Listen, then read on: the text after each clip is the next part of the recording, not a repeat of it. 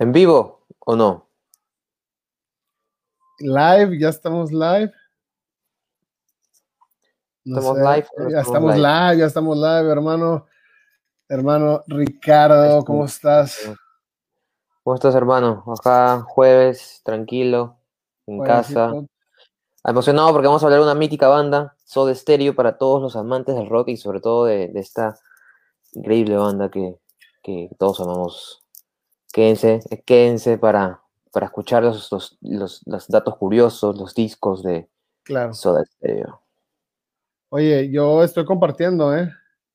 Recuerden, acá ando compartiendo, para los que me vean acá escribiendo, compartan por favor. Voy a hacer una, historia en, en, Instagram para que más gente pueda ganarse este, este gran podcast que tenemos ahora. A ver. Gente, ¿desde dónde nos escriben? Para ver, mandar saludos. Pónganos desde dónde, nos, desde dónde nos escriben. Este. Déjenme terminar aquí de compartir.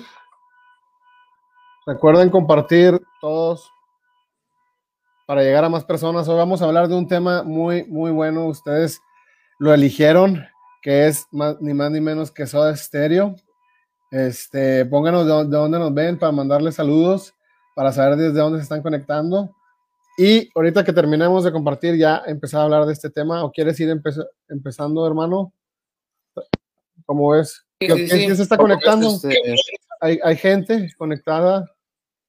Platícame, platícame un poco quién está, está por ahí. Soda Stereo en 3, 2, 1. ¿Quién está por ahí, hermano? Estamos. estamos. En 3, 2, 1. Para el Instagram. Ya. Bueno, ya voy a compartir en el Instagram, ya que ya estás compartiendo las otras páginas, así que creo que para todos los que están conectados, chévere, muchas gracias por estar aquí. Eh, vamos a comenzar. ¿Con qué te parece comenzar? ¿Tienes algún dato así importantísimo por el cual decir, tenemos que comenzar con esto, sí o sí? Eh, no, pues yo creo que, es que sigo compartiendo, pero yo creo que es una banda muy, muy, muy épica. Ya mucha gente ya sabe, pues muchísima data de Soda, ¿verdad? Todo lo que vamos a decir no es nuevo para nadie. Simplemente vamos a platicar un poquito de, de Soda, ¿no? poquito de Soda Stereo, lo que fue sus inicios. Como te decían, yo creo que obviamos un poquito lo que es Gus como solista para podernos enfocar un poquito más en Soda. ¿Cómo ven, cómo ven ustedes? ¿Cómo ves, hermano? Sí, bueno, a, mí me parece una, a mí me parece una buena idea. De hecho, este, son dos mundos muy, muy ¿no? juntos, pero, pero enormes por separado también, ¿no? Gustavo como solista y Soda Stereo como tal. Para ver, simplemente cosas fáciles. La banda, 1987. banda Argentina. Banda Argentina. Banda Argentina. 1982, ¿no? No sé si 1987 se me 1982. Cuéntale a la gente, cuéntale a la gente que nos está viendo de qué se trata. Oye, hay mucha gente, hermano, mucha gente muy, muy, muy, muy buena. Dice cara a cara, dice Néstor desde Guatemala, Gus, sería otro capítulo aparte, Jeremy Pilsack. Dice desde Querétaro, México, vale, Ulises, para ustedes, mejor canción de Soda. Jerónimo Bedoya, mi mejor canción de Soda Estéreo. Mm, no sé, la verdad, no, no, no podría decirlo así como que al aire, así nada más, soltar la, la flecha, porque son varias, ¿eh? son varias. Ahorita vamos a hablar de eso, ahorita vamos a hablar de eso. Saludos desde Ecuador, dice Diego Culcay. Saludos hasta Ecuador. Otro directo hablando de Gustavo y listo, desde Querétaro, México, hermano. Argentina, México. Desde Buenos Aires, Argentina, María de Luján, desde Chiapas, Ceci Jerónimo. Néstor Marcos, saluda a mi madre desde Guatemala. Saludos a tu madre, hermano. Néstor Marcos, hasta allá, hasta Guatemala, desde Colombia, Barranquilla. Oye, mucha gente, muchísima gente conectada, muchísima gente conectada para este podcast de Soda. Y sigues aquí, hermano, no te Aquí está, acá estoy, acá estoy. Ah, estoy los, comentarios, los comentarios. Ah, buenísimo, buenísimo. Haciendo vibras, vibras con la gente. Ok. Bueno, bueno pues ya, sabemos, Soda. Una banda de dónde es? De Buenos Aires. Aquí voy a compartir. Una banda de Buenos Aires, Argentina, de 1982. Ah, no me deja. Formada por, por Carlos Alberto Ficha, más bien conocido como Charlie Alberti. Charlie Alberti. Héctor, Héctor Z. Bocio. Charlie que toca la batería, Héctor Z. Bocio que toca el bajo. Y el gran Gustavo Cerati en la voz y la guitarra principal. ¿Cómo ves este trío musical, hermano? Creo que se está metiendo un audio de los que estás compartiendo algo, porque se está metiendo lo que estás repitiendo. Sí, ya lo quité, ya lo quité. ah, Ya, dale, dale. Ya, este trío es un mega cuéntanos, trío. Cuéntanos de Soda, cuéntanos de Soda, ¿qué te parece? ¿Qué te parece esta banda? Mira, un, un dato, un dato súper, como que, resumiendo un poquito el, el, nivel de impacto, ¿ya? Cuando vino Soda Stereo a Perú, eh, en 2007, si no me equivoco, okay. eh, aquí no existía el boom de conciertos. Era muy raro que venga un, artista, muy raro. De hecho, dos años atrás vino Roger Waters, pero fue como que nadie se enteró, un poco, un poco así. Y ahí, por la avenida de Soda Stereo, este, que tuve la... la, ¿Cómo que nadie, se enteró que fue Roger Waters a, Perú? Fue, fue, fue en un recinto súper chiquito, ni yo como que me di cuenta, qué sé yo, la cosa es que 2005 había venido a Prox, creo, o un poquito por antes, pero él estuvo incluso mucho antes del boom, pero el boom de los conciertos acá comienza por la avenida de Soda Stereo, porque vino un, un viernes, un sábado, y al día siguiente... ¿Pero de qué año? ¿Del 2005? ¿Soda? 2007. 7, sí, 2007, 2007. Ok. Hicieron dos estadios llenos, un, un, un día y el otro, días seguiditos. Sí, claro, acá también en Monterrey vino, vinieron al estadio universitario la casa de los Tigres campeones de México, el equipo más campeón de todo México, los Tigres de aquí de Monterrey. Aquí vino a tocar Soda Stereo, aquí estuvieron. Y no, hombre, cállate, eh, cállate. Claro. Increíble. El tema es que a partir, a partir de que Soda hizo esto, el mercado y los productores y los inversionistas y etcétera dijeron, ah, mira, Perú este, tiene un, un, posible recinto atractivo, ¿no? Y ahí comenzó a venir Kansas Road, bla, bla, bla. Pasaron los años, ¿no? Que ya se estabilizó más o menos el mercado. Y tú sabes lo que es este, el Circo du Soleil, ¿no? Sí, claro, claro, claro, claro. Ya, los productores del, del, proyecto Soda Stereo, que de hecho ahorita es Z, ¿no? Y Charlie Alberti, que, con sus managers, etcétera, que de hecho son los mismos managers desde siempre, etcétera, viajaron a una ciudad de Estados Unidos donde está el Circo du Soleil para decirles qué tal si hacemos un, un concepto de ustedes, el que ustedes hacen, pero... Ah, sí, creo que sí lo vi de, de Soda Stereo, ¿no? O de un disco. Eh, no estoy seguro, eso sí, no estoy seguro, pero ¿era Soda Stereo o...? No era séptimo día, no, no recuerdo, sí, era algo así. Creo que sí lo vi, creo que sí lo vi. Pero no fui, ¿tú fuiste? Mm, sí, sí, claro, estuvo increíble, estuvo increíble. Este, estuvo increíble. O sea, es, es, es...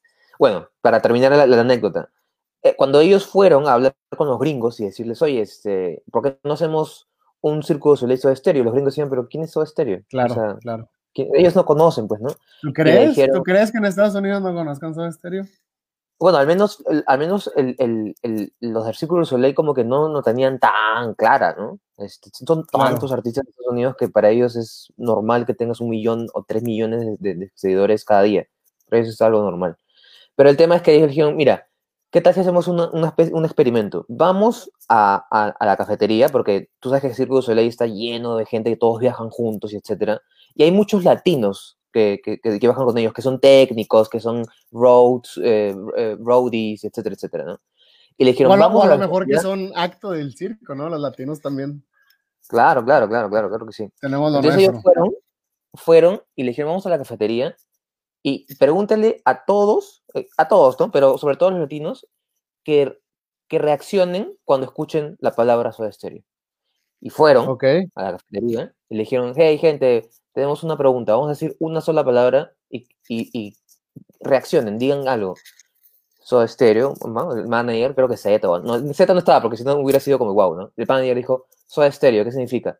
Y dicen que mucha gente se puso a llorar en la cafetería porque les dio la nostalgia de, de, su país, ya no solamente desde Argentina en sí, sino como Latinoamérica, como, como, como español, como, como toda esa nostalgia y ese, y, ese cariño de una banda que te hace recordar tus raíces, tu, tu, tu, gente, y los dueños miraron y dijeron, ¿qué onda? ¿Qué fue?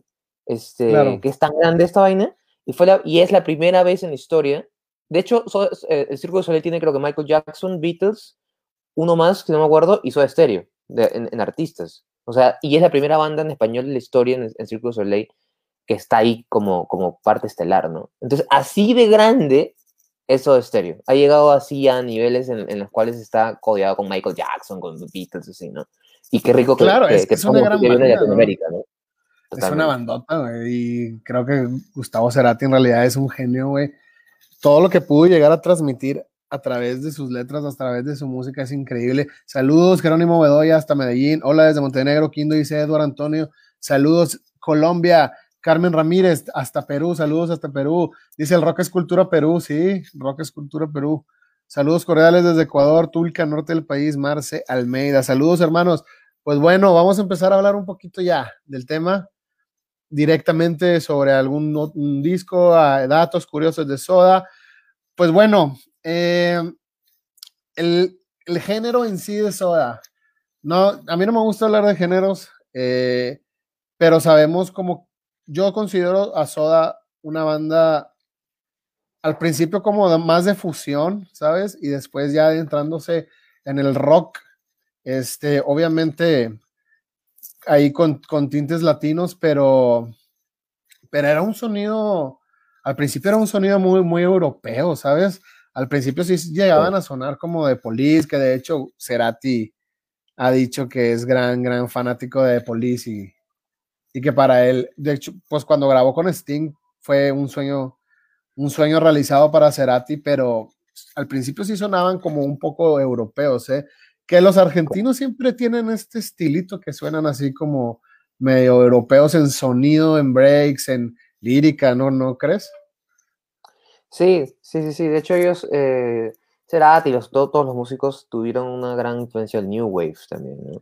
Claro, exactamente. Un poco, de New Wave, un poco de Dark, de hard rock ahí, güey. Rock alternativo. Ah, podríamos decir que rock electrónico, güey, en algún momento, ¿sabes?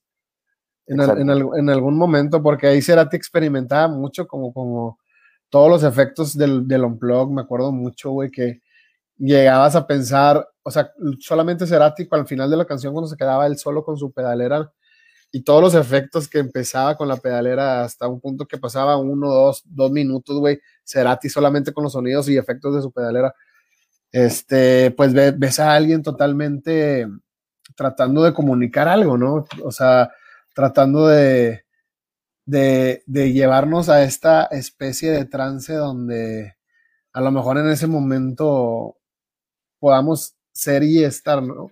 Sin tener la ansiedad de un futuro, de un pasado, simplemente disfrutar lo que estaba haciendo Cerati ahí. Creo que Cerati era un gran cautivador, ¿no? Un gran contenedor de, la gente. Hacía que la gente se quedara. Totalmente. Eh, compositivamente, en producción, eh, ya si te metes a, la teoría musical como tal, eran unos monstruos. Hasta claro, sí, claro. O sea, hacían, hacían lo que querían, básicamente, pero, pero, pero lo podía seguir, ¿no? Ahora, de hecho tienen mucho de pop también, ¿no? Rock pop, no rock alternativo. O sea, como tú dices, al final es como una especie de una, una, una, pequeña fusión que se da y, y, y, ellos inventaron su sonido, porque ahora tú dices, otra banda dices, ah, suena a Soda Stereo. Ellos, tú suenas a Soda Stereo, ¿no? O sea, ellos hicieron su esencia. Entonces, este, 1982, Buenos Aires. Tenemos a estos tres, tres monstruos eh, que tienen esto New Wave Rock alternativo con un poco de dark, etcétera, etcétera, con electrónico también un poquito que ya se iban, se iban metiendo. Y salió el álbum en el 84 llamado Soda Stereo. En el 84, claro, pero eh, si hablamos de los inicios de cómo llegó a salir ese álbum, pues ah, yo creo que a comienzos de los 80, un Cerati de veinteañero, Z Bocio también veinteañero, 23, 24 años máximo, compartían sueños musicales donde Gustavo y Z dicen que querían integrar un grupo que a lo mejor no sonara tan alternativo, un poco más al New Wave o un poco más al, al punk rock que les inspiraba en ese momento de Police. ¿Por qué? Porque, ¿Por qué? Porque The Police visitó Argentina, The Police estuvo en Argentina en los años 80. Entonces, y no, no nada más de Police, de Cure también, todos esos grupos que tú dices de New Wave, y, y en este caso eh, de Police un poquito más, pues no podría decir punk, porque no, no considero de Police tan punk, pero sí tiene ahí sus tintes, ¿no? Sus canciones y sus tintes. ¿Eh? Sí tiene unas cositas de punk. sí, claro, sí, sí tiene. Como Claro, entonces, este, creo que Cerati tuvo unos, unos, varios grupos antes. Estuvo en Stress, estuvo junto a Charlie Amato. Este, mm, no sé si estuvo en un proyecto antes con Calamaro. Eh, no estoy seguro ahí si la gente me puede, nos puede decir si antes de eso Stereo Cerati estuvo en algún proyecto con Calamaro. Eh, ya, ya Soda Stereo ya, ya estaba formado con otro, otro nombre, no sé si recuerdes, antes de llamarse Soda Stereo. No, no, a ver, tíranos ese dato, tírale la data a la gente. Sí, te digo, soda, sodas antes no te pregunto para ver si tú sabías, ah, porque te digo que tenían. Creo que se, es que no estoy seguro, creo que se llamaban los estereotipos. Díganle, díganle, pregúntenle a la gente, este, preguntémosle a la gente si eran los estereotipos o si yo estoy mal. Yo recuerdo que en algún momento llegué a escuchar a Cerati diciendo que tenía una banda que se llamaba Los Estereotipos y después se transformó a Soda Stereo. ¿Por qué? Porque es, el nombre de una canción. No recuerdo qué, qué canción, creo que de Specials. Este, y, se llamó los, de, los estereotipos, los estereotipos, antes de llamarse Soda Stereo. Claro, claro, Aquí, aquí veo, aquí veo. ¿Qué, qué está, Está interesante, está interesante. estás tratando de de ver si estoy bien o estoy mal. estoy viendo a ver si pasas el examen o no, claro. sí, claro, sí eran los estereotipos. Sí eran los estereotipos, está bueno, está bueno. Entonces partíamos desde ahí ya. De hecho, seguramente hay más historia anterior, pero para no ser tan larga, ¿no? Un poquito que, que, que se viene de los estereotipos a soda estéreo, básicamente. Exacto. Entonces, bueno, pues digamos que pues su debut discográfico, como tú dijiste ahorita, fue hasta 1984, el 27 de agosto. Eh, estaban, en ese momento estaban firmados por CBS, por los discos CBS de, creo que de Sony Music Latin, eh, para su primer álbum. Y tenían a Federico Moura como, como productor, ¿no? Vocalista de Virus, ¿no? Federico Moura, eh, pues es considerado uno de los de los de los rockeros hispanoamericanos más famosos de o, más influyentes de todos los tiempos.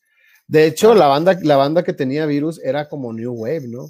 Era así como un estilo así musical New Wave allá en los 80 sudamericano.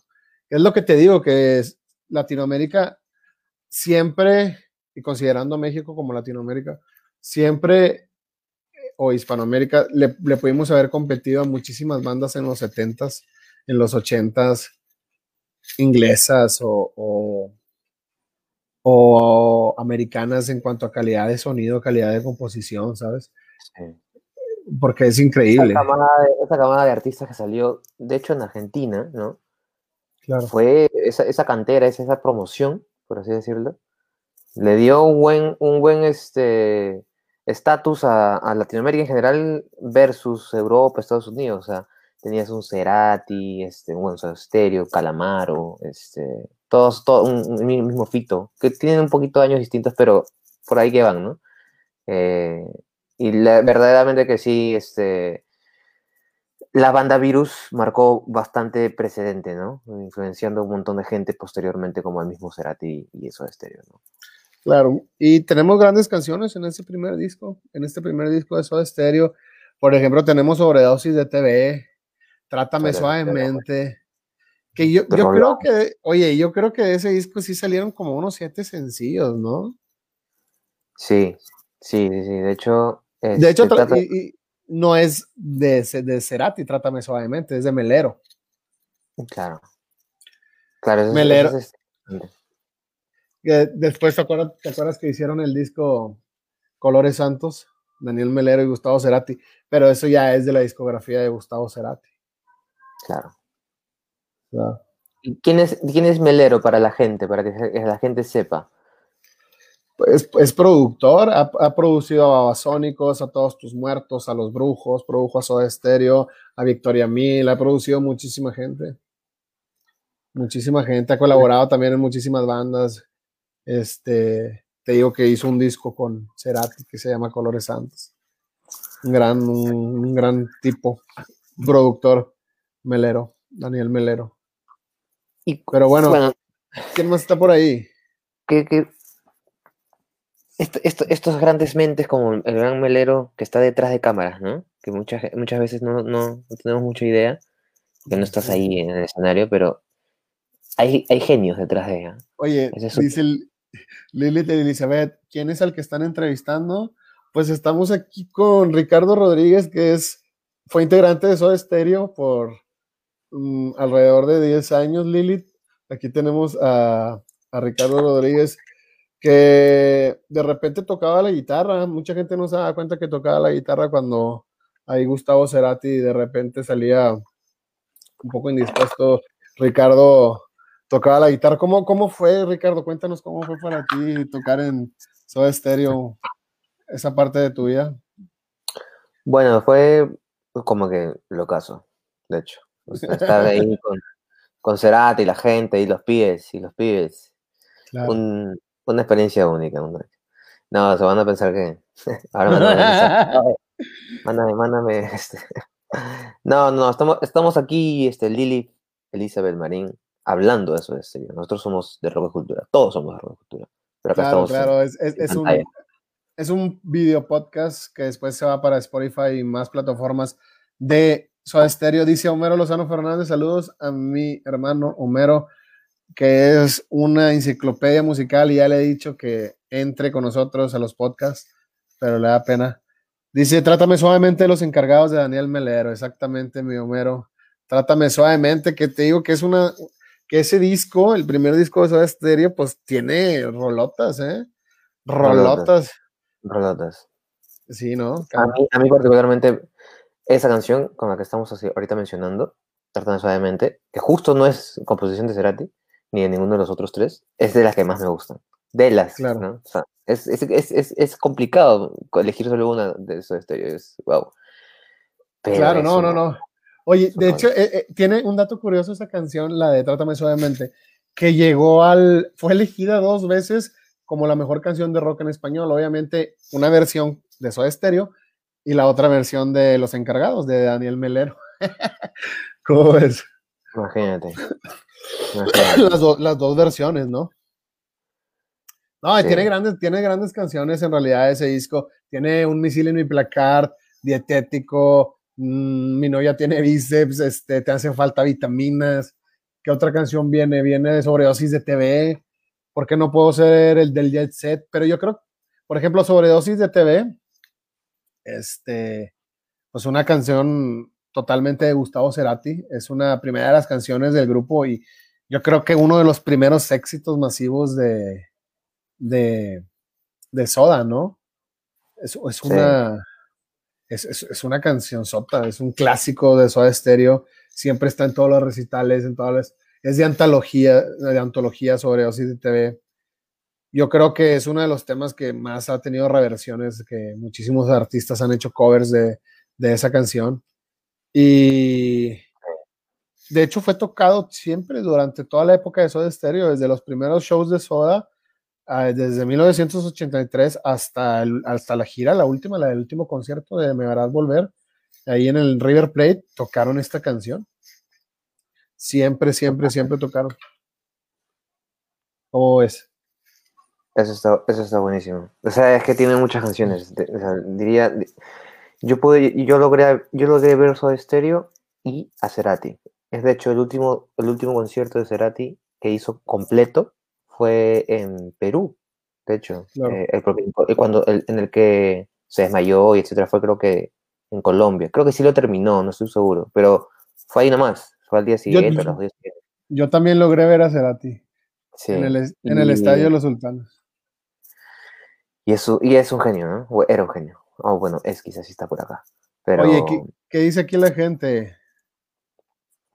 Vamos a ver, vamos a ver. Anú, Aníbal, saludos desde Medellín, Colombia. Saludos, hermano.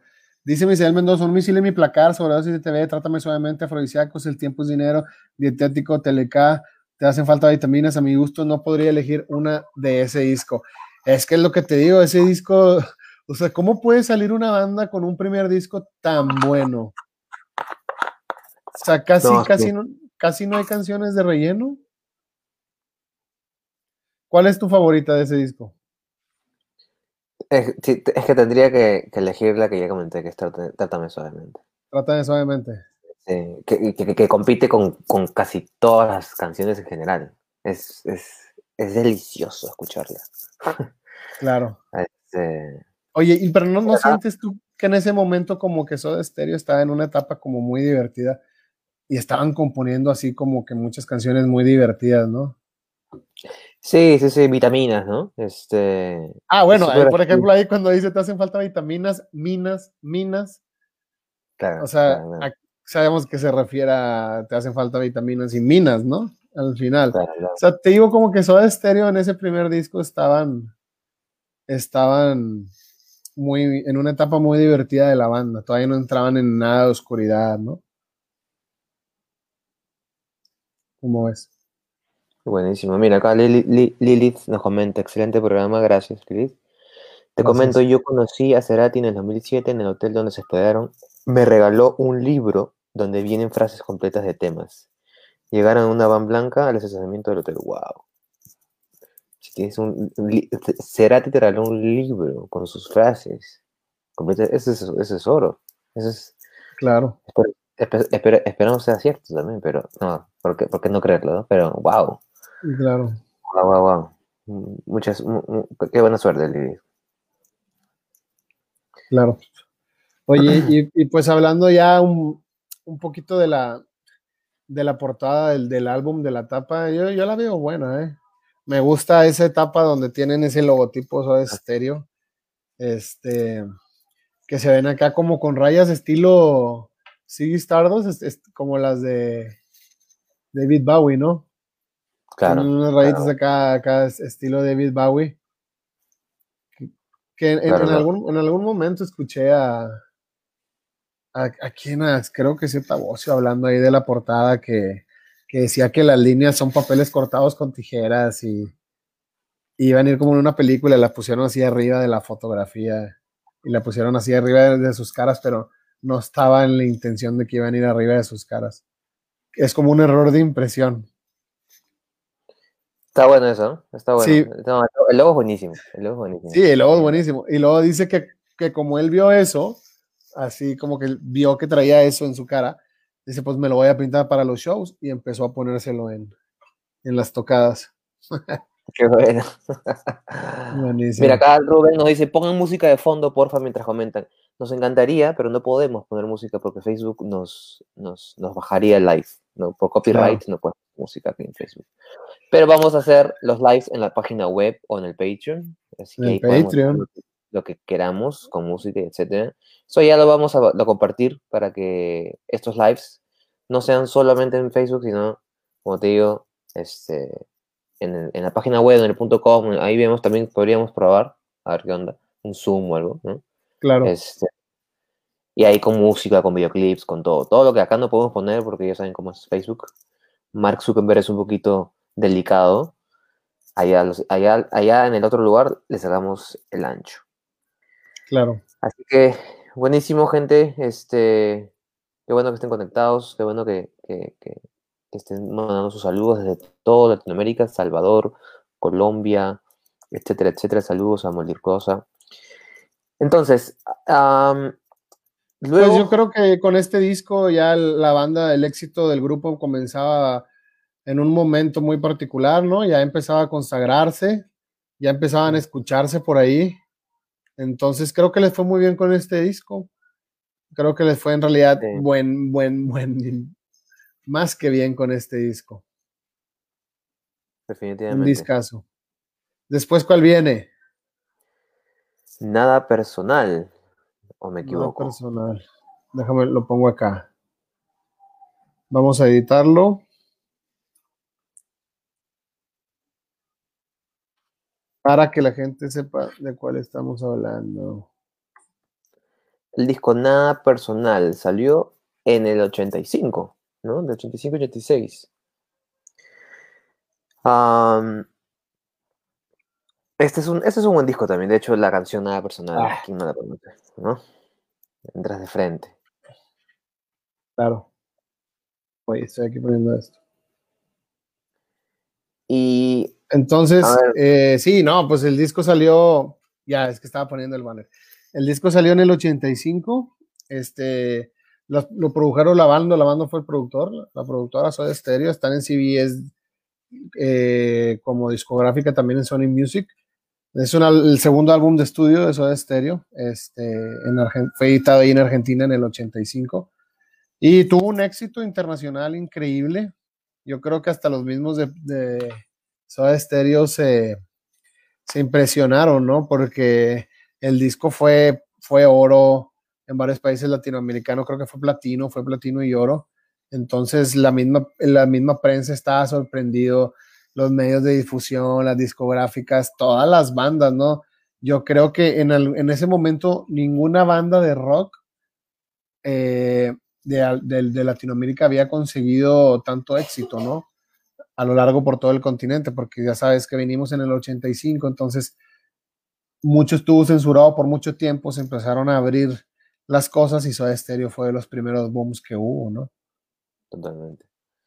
De hecho, este, este disco tiene, tiene rolones también, ¿no? Tiene cuando pasa el temblor, el mismo nada personal, juego de seducción, eh, imágenes de retro, imágenes retro también que de hecho, nada personal fue el primer éxito internacional, ¿no? Así, yo creo que conquistaron todo Latinoamérica gracias a, ese, a esa canción, a nada personal. Pero fíjate, yo siempre me he referido como que los Beatles son un éxito a nivel mercadotecnia, a nivel completo, ¿no? Como banda, música, todo, más allá de la música cultural. Y por eso fue lo de la, la Beatles ¿no? Y no hay comparación. Por eso digo, Rolling Stones no tiene la Rolling Stones manía. Pero Soda Stereo sí, Soda Stereo sí llegó a tener la Soda manía, ¿eh? En, en Chile, sí, en, y allá en Argentina. Fue, fue algo increíble, ¿no? Fue una banda que sí se le llegó a comparar en Latinoamérica en términos de. ¿Qué se escucha?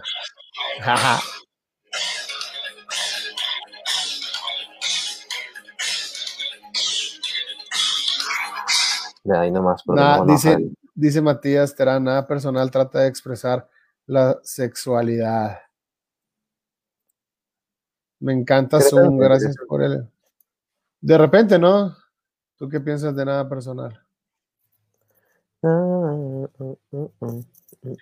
he entrado a pensar en, la letra, pero, pero está interesante esa apreciación de Matías. Este, no, no, no en las letras, el disco, nada personal. Es, ah, el disco. sí, sí, sí.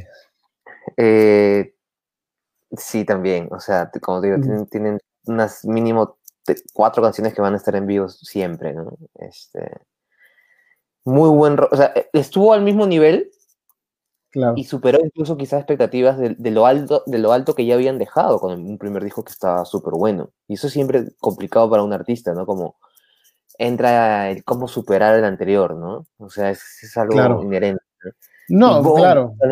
Con, un discazo que dices, wow, hasta está mejor todavía, ¿no? O sea, eso podría ser totalmente posible, para muchos piensan que sí, etcétera, etcétera. Entonces, ganó, ganó varias cosas también. Este, y era de lo que veníamos hablando ahorita. Exacto. de que al principio sonaban de una manera, obviamente fueron, fueron evolucionando este, en este en este álbum tenía la aldea del técnico Mariano López, igual lo grabaron ahí en Buenos Aires, Argentina. Pero yo creo que con este segundo long play, con este segundo álbum, Soda, Soda ya logra adentrarse más en la profundidad ahí en las letras, un poco más de madurez en sus melodías. Y era lo que decíamos, por lo tanto, como que van evolucionando hacia, hacia tratar de encontrar esa sonoridad única, ¿no? Hacia tratar de encontrar eso que iba a ser especial. A Soda Stereo ya era especial desde el principio, porque hay canciones increíbles en su primer disco, pero iban a encontrar un sonido más propio. Eso es lo que, lo que te digo, ¿no? Porque en, en, este, en este disco exploran sonidos. Tenemos Estoy a su lado ahí, que empieza con, con saxofón, que tocó Gonzalo Palacios. Este, por ejemplo, cuando pasa el temblor, que es esa, lo que están tocando, tiri, tiri, tiri, Sí, sí te acuerdas de como una flauta, ¿no? Claro, claro. En la de cuando pasa el eh, Suena como zampoña, ¿no? Y tiene ahí como, tiene ahí como un tamborcito andino, sí, es como, como, como si tuviera toda la, la, influencia de la música andina. Y sin abandonar los ritmos bailables, que a Soda Stereo siempre le caracterizó, le caracterizó eso, que tenía, siempre tenía su música desbailable, ¿no? A pesar de, a pesar de, que fuera rock. O sea, eh, hicieron en su fórmula musical, lo chévere es que eh, tenían, podían encajar para estar en una discoteca y bailar la canción, la música, la, música, o estar ya en un concierto y escuchar la música, y ya o estar en karaoke. No sé si, si allá se da común el, tema de karaoke, supongo que sí. Sí, sí, algo. Aquí, aquí, acá es un montón, etcétera, asumo que en todos los lugares. Soda Stereo, tú entras a un, karaoke y en la noche sí o sí va a salir un par de canciones de ellos. Entonces, es este. Es, bastante, ¿no? Pero gran, gran, gran conquista de América, básicamente, lo que hicieron, ¿no? Con este disco. Este, no, este claro, de, hecho, sí, Soda, de hecho, Gustavo Cerati dijo que en ese disco él empezó, él empezó a aprender a hacer canciones. Imagínate. imagínate, ya, ya había sacado temas increíbles. No, imagínate. no, imagínate la humildad del Señor. Entonces, este, a ustedes, gente conectada que, está, que estamos aquí, ¿cuál es su canción favorita de este disco? Nada personal. Comenten, comenten qué, qué onda. Yo creo que nada personal, ya en sí hablando de la canción o la letra, la letra de la canción nada personal, este, ¿qué se refiere? Es que cuando dice comunicación sin emoción, busco en la TV algún mensaje entre líneas, busco a alguien que sacuda mi cabeza, no, no sé, como que no encuentro nada, nada, nada personal. Este, como que está en búsqueda de algo, ¿no? Está buscando en algún lugar algo, quiere encontrar algo. Y, sí, y, sí tiene la connotación sexual que, que hablaban ahorita cuando dice, sinceramente sería tan bueno tocarte, pues obviamente, ¿no? Pero que a la vez ese cuerpo no existe, es inútil, tu cuerpo es de látex. No sé, a lo mejor es un poco, es un poco tonto tratarle de sacar una explicación a las letras, ¿no? Pero por ahí dicen que nada es este, casualidad, todo es intencional. Entonces, yo creo que las letras de Gustavo, este, se presentan a infinitas interpretaciones. Utiliza muchísimo los dobles sentidos, utiliza bastantes referencias a los temas sexuales. Este, ella no puede pensar, ella no puede pensar, estoy está aburrida de tanto simular, cayó dormida. Es lo que decía, lo que dice, ¿no? En la, un fragmento de la canción. Este, no sé, no sé, Gustavo fue un gran escritor para mí, fue un gran poeta, lo podríamos considerar un gran poeta una persona muy conectada con, lo que quería transmitir, a pesar de que sus letras fueran un poco este, difíciles, ¿no? De, entender. Totalmente. Pero grandes, grandes, grandes canciones, la de este disco, nada personal, cuando pasa el temblor, este, y entre otras que, seguramente todos, todos ya hemos escuchado. ellos comenzaron a, mejorar también sus en vivos. Como que eh, eh, eh, en, esas épocas, ah, te hablo ya de finales de los, de los 80s. 8-5 a, mitades. Mitades, ¿no? Comenzaron a adquirir como tal, tal nivel de importancia, como ya lo habíamos mencionado, que esta, además, lo chévere es que esta banda siempre estuvo al nivel en todo sentido. O sea, tenían un buen sonido y trabajaban con los mejores, tenían buenas canciones y, venían de las, mentes, de las mentes más brillantes, pero en sus en vivos eh, contrataron a una empresa que no me acuerdo cuál, que les trajo toda la tecnología para, para estar al nivel de las bandas de esos tiempos, pero en Estados Unidos, etcétera, etcétera, ¿no? Entonces eso también fue como un, como un, este, un paso más adelante, ¿no? Entonces, Stereo siempre ahí. O sea, yo soy el mismo nivel si es que no soy más. Sin, sin el ánimo de competencia en sí, ¿no? Sino, bueno, yo soy Soda Stereo, ¿no? Y eso es lo que lograron, ¿no? muy bueno eso, conquistaron América básicamente. Muy buen disco, muy buen segundo disco. Superaron las expectativas, vendieron millones de copias. Eh, Cuando pasé el temblor, es la canción que más han tocado en toda su historia, ¿no? Totalmente. Totalmente. Que, la letra está algo rara, o sea, la verdad, yo leí sobre la letra cuando pasé en temblor y no entendí, no entendí qué era lo que quería hacer Gustavo, o sea, leí algo de que quería hacer un, collage en su cabeza de imágenes, este, como si se tratara como de un mensaje en partes y tenías que unirlo, ¿sabes? Como al, al, azar, pero no, no, en realidad no entendí qué era lo que quería hacer, o sea, sé que te encontraré en esas ruinas, ya no tendremos que hablar y hablar del temblor, te besaré en el templo, será un buen momento. ¿Sabes? Sí. Sí, te mete, es como que te mete en un mundo en el cual abres más mundos y ya tú ves dónde encajas, ¿no? sí, eh, sí. Eso es complicado de, componer, de hecho. Y, y, muy, muy rico, ¿no? Porque todos pueden pensar que es algo, es A o Z.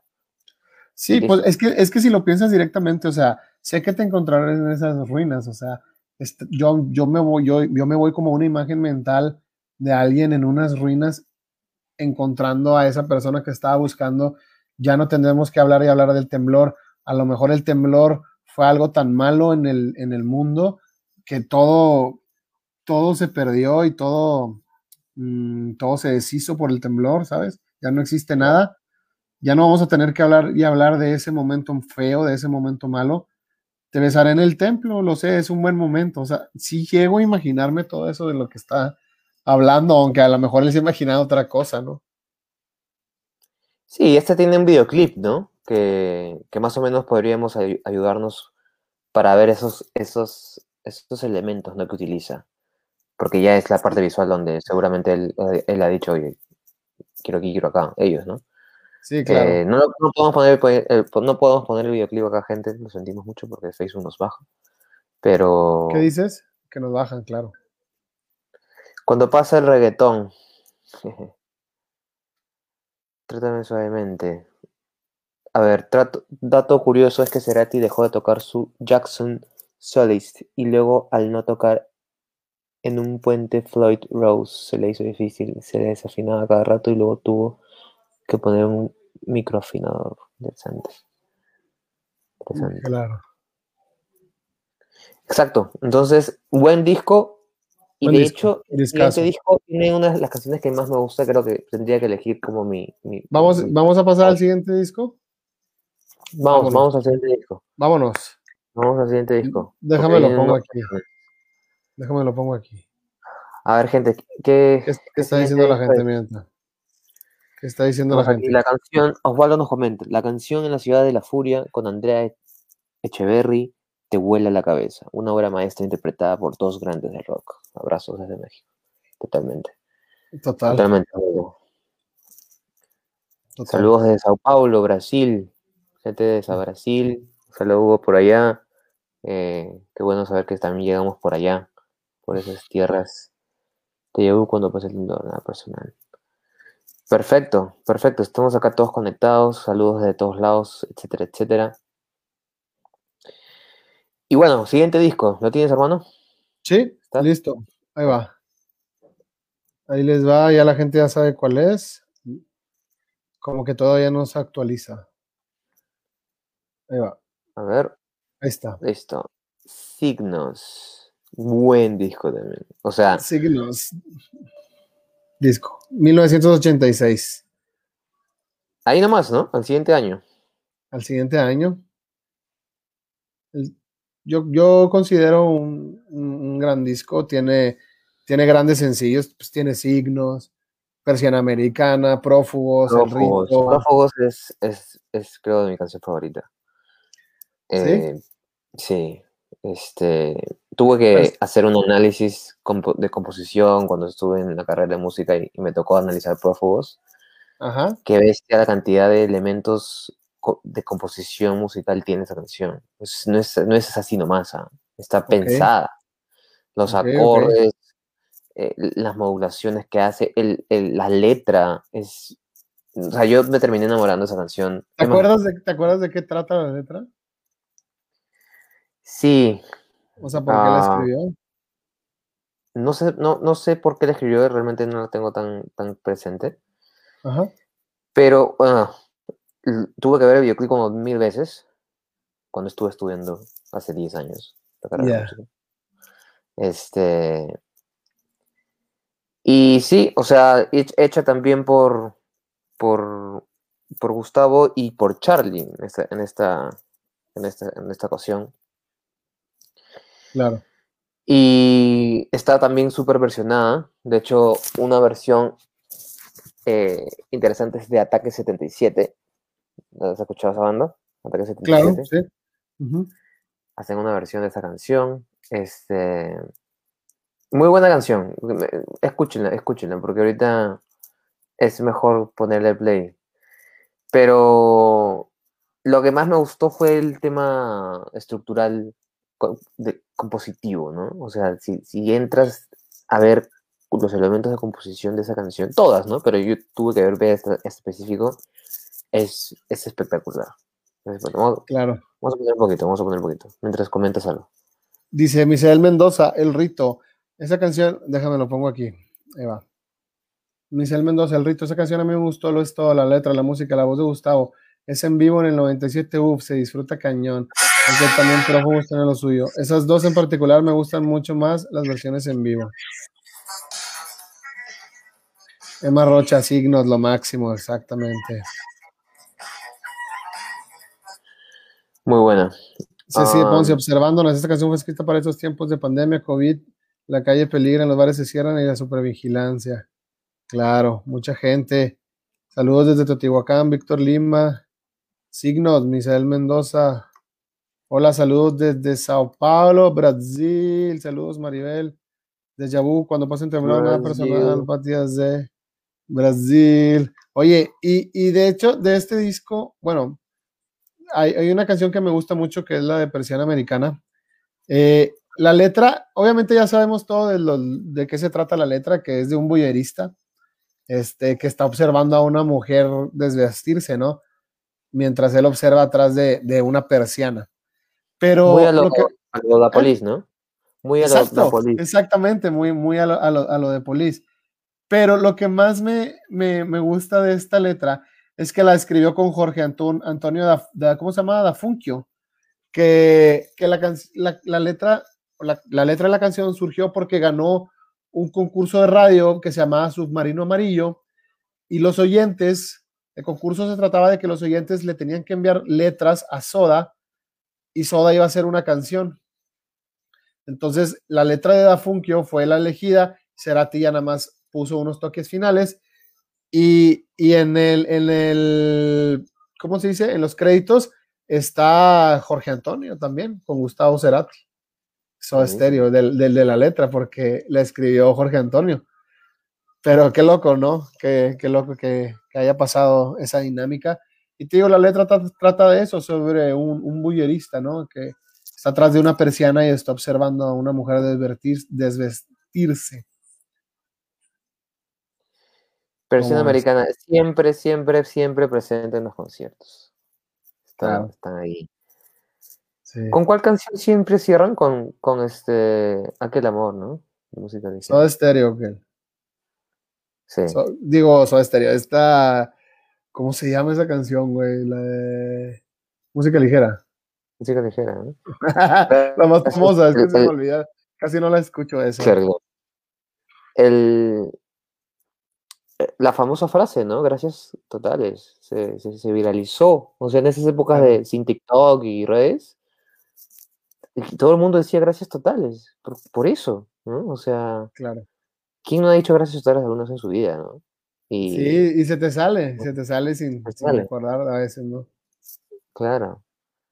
Claro que no, y, y, musicalmente es un gran disco también. Este, esa canción persiana americana, la música o sea, sabemos que la intención de cada, que cada álbum sea distinto al anterior, pero yo creo que entre, entre signos y nada personal hay muchas similitudes, ¿no? O sea, no completamente parecido musicalmente, pero hay, hay muchas similitudes. Este, me gusta mucho de Persiana Americana, así como empieza con la tarola de, de, de Charlie Alberti y, y, después con el riff de Gustavo, ¿no? Este, es, una gran canción. Creo que todos los discos han tenido. Es una de esas bandas que cada disco ha sido una evolución muy importante. Y, pero parece como si todas las canciones. Hay, todos los, los todos, muchos de los eh, singles son como atemporales, ¿sabes? Muchos, desde el, desde el primer disco. ¿Quién iba a pensar que el primer disco iba a tener tantos singles? que terminaron tocando singles desde el primer disco toda su gira porque son atemporales. Ese sonido está increíble. Totalmente. Totalmente. Muy buen disco. No sé cuál es tu canción favorita de ese disco. Eh, pues es que hay, canciones muy, muy buenas. Te digo, este, el, rito también me gusta. Es una baladita muy, muy, muy, muy bonita. Pero Mm, no, yo creo que persiana americana. O signos. Signos también me gusta mucho. Signos. Está, sí, sí me gusta mucho también esa, esa canción. Mi parte insegura, bajo una luna hostil. Es que las letras de Cerati, obviamente son muy parecidas a Spinetta, son muy parecidas a toda esa oleada argentina que hubo en los setentas, Manal, Color Humano, Invisible, ya sabes, este, Pescado, eh, Sui Generis, Cerú, todo, toda, toda esa oleada de los setentas. Y de hecho, cuando tocaron juntos Luis Alberto este, y Cerati, Spinetta y Cerati, eh, Cerati dice, si un sueño, si hay un sueño cumplido el día de hoy, soy yo, que estoy al lado de él, ¿no? No Spinetta a mi lado, sino yo es mi ídolo. Entonces, tiene mucho, mucha esa, esa, esa escuela, este, pero por ejemplo, e, esa letra, la, la, de signos, que, que, de repente juega con la lingüística, ¿no? Signos uniendo fisuras, figuras sin definir, signos, este, es lo que te decía, signos, mi parte insegura, bajo una, bajo una luna hostil. ¿qué, ¿Qué quiere decir? ¿Qué quiere decir Cerati con esto, no? Sí, bastante, bastante profundo. O sea, dependiendo de cómo lo quieras ver, ¿no? Pero podrías llegar a ir en ese tema súper profundo, ¿no? Wow. Claro. O tan literal como eso y punto también, ¿no? Ese es el tema. Acá nos dice nuestro amigo Juan Paredes, prefiero Jorge González que Cerati. Ah, son preferencias. buenísimo. Perdón. Buenísimo, buenísimo ese comentario buenísimo. Entonces, acá ya vimos un montón de gente eligiendo sus canciones. Em, en esa época, en el 86, bueno, que ellos sacaron 84, 85, 86, 88, 90, 90, todo fue en, los, o sea, en 10 años, ¿no? Del 84 al 95 que hicieron sus producciones. Ajá. Fue, fue, fue intenso, o sea, el, training, ¿no? El entrenamiento que tenían de sacar y sacar y sacar y sacar y sacar y sacar y sacar producciones mientras giraban, etcétera. Fueron 10 años bien intensos que quedaron para, para, para, la historia de la música, básicamente, ¿no? Hasta hoy en día. Claro, sí. Este, ese es un tema, es, importante. Yo tengo un amigo, uno de mis mejores amigos, eh, fue al concierto de Soda Stereo y su cuñado los trajo, él era el productor, ¿no? Ok. Y él pudo estar en el backstage y habló con, con, con Cerati. De hecho, como te digo, Cerati a la semana o los días de ese momento, este, eh, falleció, ¿no? Eh, no falleció, no, fue en coma y todo el tema, ¿no? Este, y le contó, ¿no? Este, esto fue hace 8 o 10 años atrás, más o menos, aprox, ¿no? Eh, que de hecho compartieron pues ahí un cigarrito de jazz. aquí, espero, entiendan que es el cigarrito de jazz. este, pero, o sea, me, me, cuenta, ¿no? O sea, yo, yo, yo, yo estaba con Cerati hablando de música, compartiendo el mismo cigarrito de jazz y con toda la buena onda. Y, o sea, es wow, ¿no? O sea, es súper es, chévere eso. Claro. entonces, por las una cosa hermana. Imagínate, imagínate. Haber conocido a Gustavo, haber sido increíble, ¿no? Sí, totalmente. Creo que también, este, corrígeme si no estoy mal, sus hijos, sus hijas también cantan, ¿no? También este, sí, su hijo Benito, su hijo Benito tiene un grupo que se llama Zero Kill, si no me equivoco. este, Benito Cerati, Zero Kill o, Kill. Eh, y vino aquí, vino a Monterrey, vino a Monterrey al Café Iguana. Y es una anécdota chistosa porque se lo llevó la policía. ¿Eh? ¿Qué? ¿Y por qué se lo llevó? Se lo llevó porque en realidad no sé si estaba fumando o si estaba tomando afuera, pero una de las dos cosas y se lo llevó. Se llevaron a Benito. se llevaron a Benito. Bueno, ¿qué disco sigue? Sigue un disco en vivo. Sigue un disco en vivo. En el 88 que se llama Ruido Blanco en el 87. 87, 87. Pero te digo, es en vivo, es el primer disco de eso en vivo. Este, no, no, no solemos centrarnos mucho en los discos en vivo. Entonces nos vamos directamente en el 88 a este disco. Déjame te lo pongo por acá. Déjame te lo pongo. Los que quieran seguirnos en Instagram, ahí está. Ahí está nuestro Instagram el Instagram del Loco Escultura. Siempre hay contenido nuevo, ya saben. Todo esto lo estamos haciendo para ustedes porque ustedes nos lo pidieron. Ruido Blanco, Misael Mendoza, exactamente es el disco en vivo, pero no, no vamos a hablar del disco en vivo. Eh, ¿Qué dice aquí Santiago? Creo que Soda Stereo es muy bueno, ya que lo que hacen es que le abren a la nueva ola de rock en español sin dejarla a muchas bandas buenas. Ok. Emma Roca dice: He ido a los dos conciertos del 8 y 9 de diciembre en el Estadio Nacional de Lima cuando, cuando se presentó Soda Stereo, 50 mil personas en cada fecha. Fue un éxito total. Totalmente, sí. Acá fue un ¿Es el que dice ella? Sí. El 8 y el 9. Hubo uno y el, el día siguiente, 50 mil personas en cada uno. Fue, fue, o sea, la gente no entendía qué está pasando. Y a partir de eso, y entre la ley que acá promovieron de, del mecenazgo, comenzaron a venir todas las bandas que nunca en la vida pensaríamos, que, porque por acá siempre nos salteaban, ¿no? Se iban a Colombia y, y, salteaban, salteaban Perú en este caso, y se iban a Chile, Argentina, Brasil, México o, cualquier... Y nos salteaban, ¿no? Ahora ya no, ahora ya... ya a partir de eso, ¿no? O sea, vieron que la, gente le gusta los conciertos, obviamente. Qué loco, ¿eh? Oye, que, que eh, fue, fue loco porque aquí en Monterrey, de hecho, también pasó lo mismo porque solamente venían las bandas a Ciudad de México.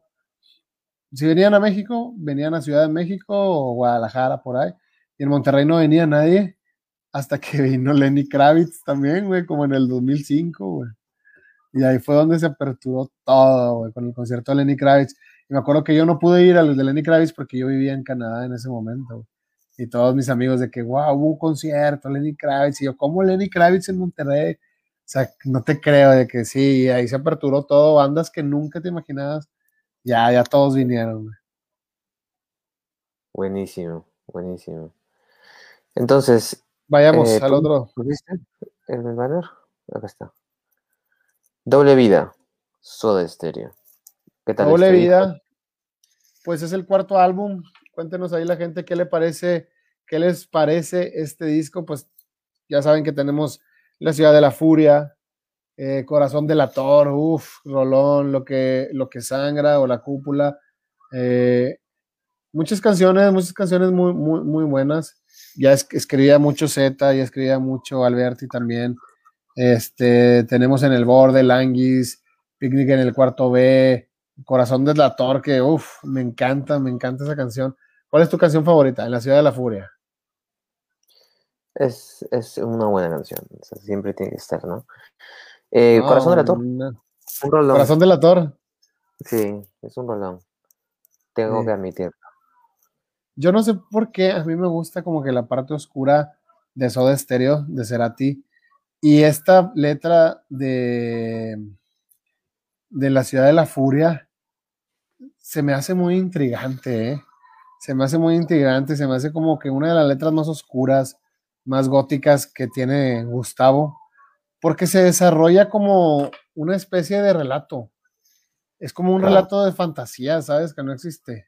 Cuando dice un, hombre al lado o un joven al lado, este, espera la noche, como dice, solo volando de noche sobre los edificios, o sea, cuando dice como un ave de presa, unido ahí con la ciudad de la furia, este, yo soy parte de todos.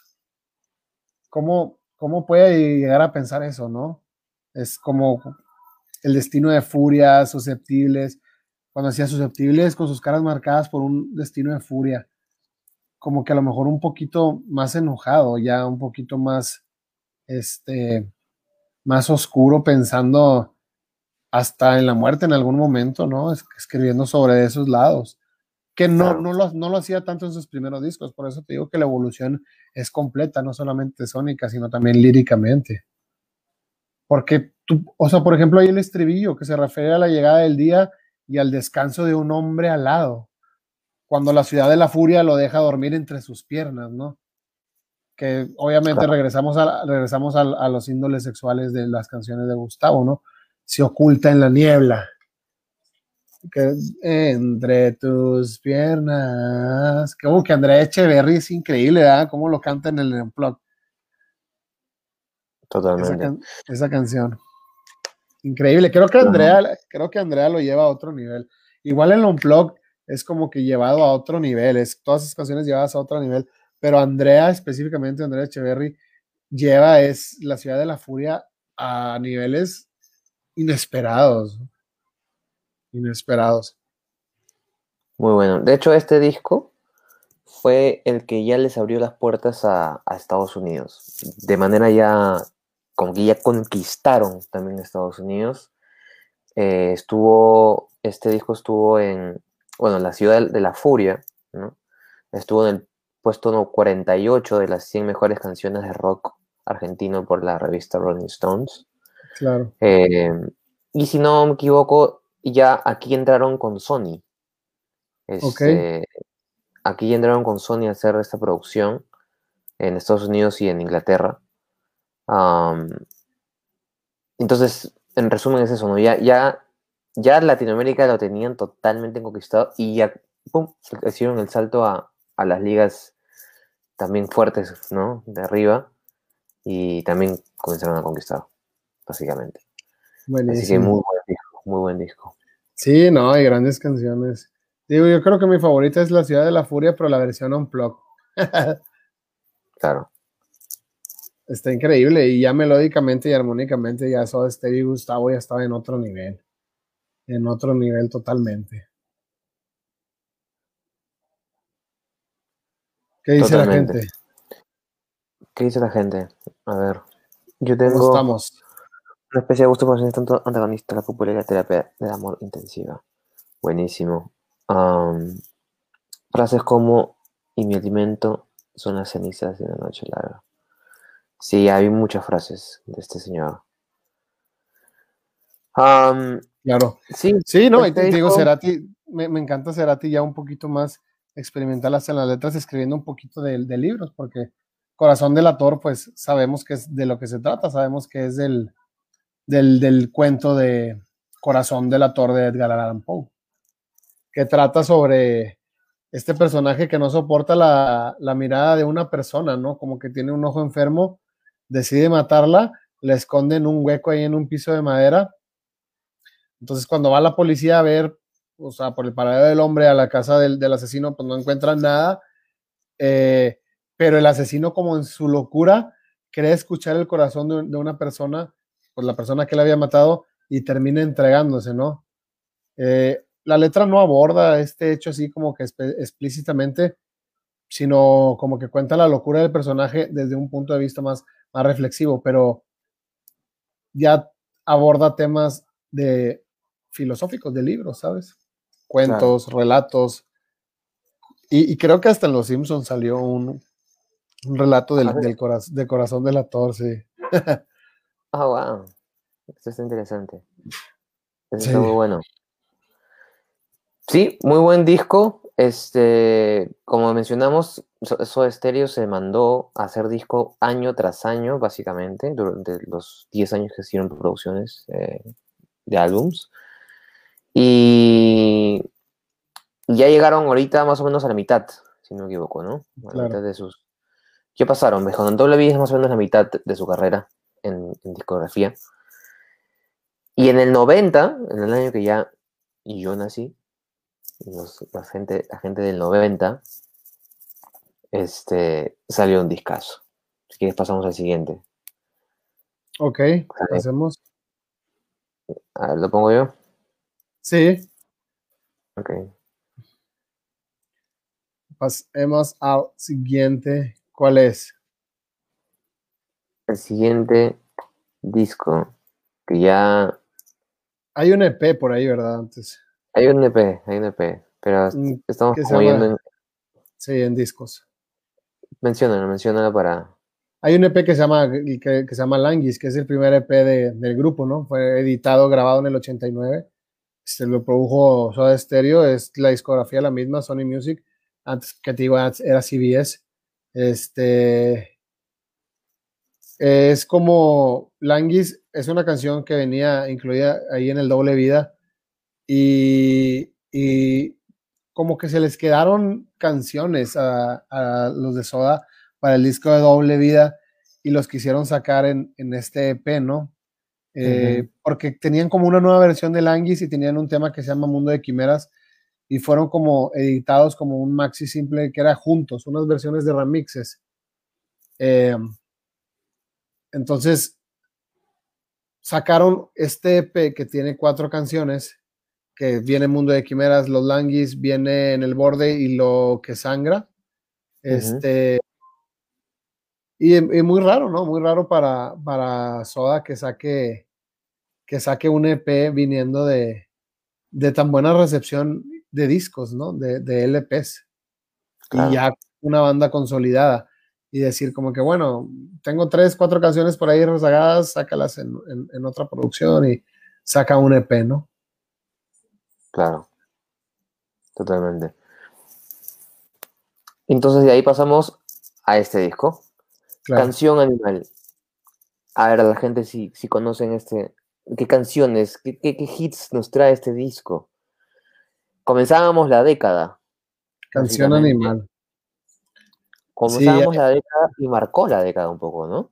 También. Yo creo que ahí ya cambió Soda directamente a, otro estilo, ¿no? Ya cambiaron directamente, salió en 1990, como tú dices, cambiando la década. Este es el quinto álbum ya de Soda Stereo. Eh, pues no sé, mucha gente lo considera como el mejor, el mejor álbum de, de Soda, ¿sabes? Porque dejó una huella en todo el continente, no solamente en, en Argentina. O sea, tiene canciones increíbles. Tiene Séptimo Día, tiene Un Millón de Años Luz, Canción Animal, Sueles dejarme, no, 1990, Sueles dejarme solo, este, música ligera, Hombre al agua, entre caníbales, T para tres, Cae el sol. Yo, yo creo que le pasó lo mismo que le pasó a Maná cuando tuvieron ese disco que nada más una no fue sencillo, ¿sabes? Oye, es lo mismo, todas las canciones de, este disco fueron sencillos del, disco de Canción Animal, menos una, la de 1990. Todas las demás fueron sencillos y sencillos exitosos. música ligera, por favor. Un millón de años luz, séptimo día, Canción Animal, Hombre al agua, Entre caníbales, Te para tres. ¿Cómo es? Totalmente, totalmente. Tuvieron para también... tres. Uf. Sí, te parece eso. Es una obra de arte. Cinco videoclips. De hecho, bueno, hicieron dos versiones de música ligera, en el 90 y en el 91. Pero sacaron, pues, una gran, una gran cantidad de videoclips. Ahí, que, ahí, ahí estaba ya, pues, la onda de, MTV, ¿no? Si no me equivoco. Este... En el, el, el 90 sí, claro. ¿No? Sí, eh, Y pues estaban ahí ya. Ellos ya estaban en todos lados. Rolling Stones, por ahí, América eh, MTV. Y con este disco, simplemente lo, único que siguieron haciendo era, fue reconfirmar lo que ya venían haciendo y, más, ¿no? O sea, era una reconfirmación, una reconfirmación y una, y una, y una alza en la, en la siguiente, en expectativa, ¿no? Porque tú escuchas esto y dices, wow, el siguiente disco, ¿cómo va a ser? Y escuchas el disco nuevo y dices, wow. Y digo, ahora, ¿cómo va a ser el siguiente? Y te, y te mantienen en esa, en, ese, en esa entrega de valor y lo superan. E, eso es difícil. generalmente encontramos artistas que tienen un disco sí, un disco no, no sí, ¿no? Con, obviamente con, con obvias excepciones, ¿no? Hay, hay, artistas que te sacan también, todos los discos son increíbles, pero hay otros que no tanto. Eh, sobre todo en, en, en, quizá, digamos, Latinoamérica, ¿no? Pero este disco, como mencionas, todos son singles. Todos, menos uno, creo, dos. Todos, todos, todos. es, es, y bueno, y música ligera como tal, también marcó como una especie, como un hito, ¿no? Marcó, marcó varias cosas. O sea, todos los niños en el colegio cuando tocan en el, talent show, ¿quién no tocó música ligera? A menos, a menos lo has visto por todos lados, pues este, eh, comenzando desde la niñez, influenciando a los niños y veías a los, chiquitos tocando música ligera, Y obviamente desde grandes también, ¿no? Pero... Sí, no, es, un discazo. Es un discazo. Es que yo creo que para esa época, o sea, sabemos que Argentina venía de, algo difícil, una, una hiperinflación en 1989. Entonces, Argentina tuvo una crisis económica en 1989 y afectó severamente la industria musical, afectó severamente la industria. Entonces creo que este disco fue el primer disco que Soda Stereo se salió de Argentina para hacer en Estados Unidos. Este disco lo grabó Soda en, Estados Unidos. Este, si no me equivoco, lo grabaron exactamente ahí en Miami. Y lo que querían era darle un giro rotundo a lo que ya venían haciendo, ¿no?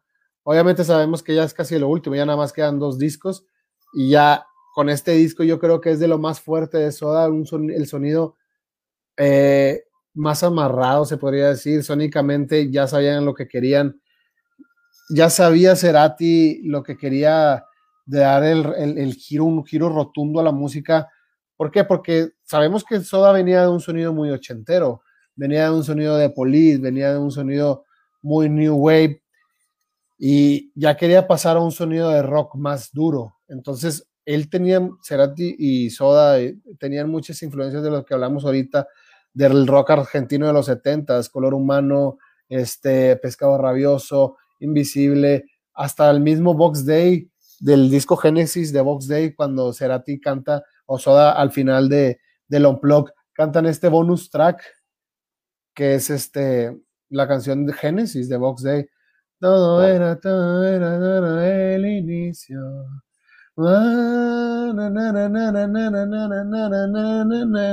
¿Te acuerdas? Esa canción es de Box Day. Entonces, te digo que ya Cerati ya quería un sonido más rudo. Este, aparte, pues en ese momento, en los noventas, pues ya no son los ochentas.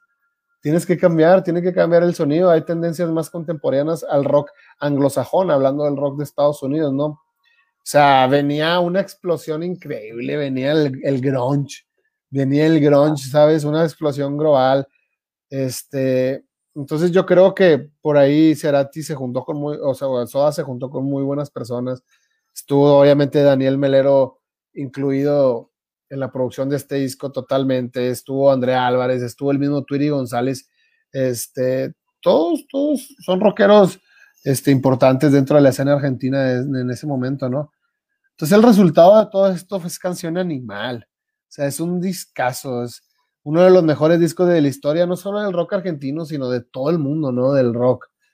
Es, uno de los discos más pesados de Soda.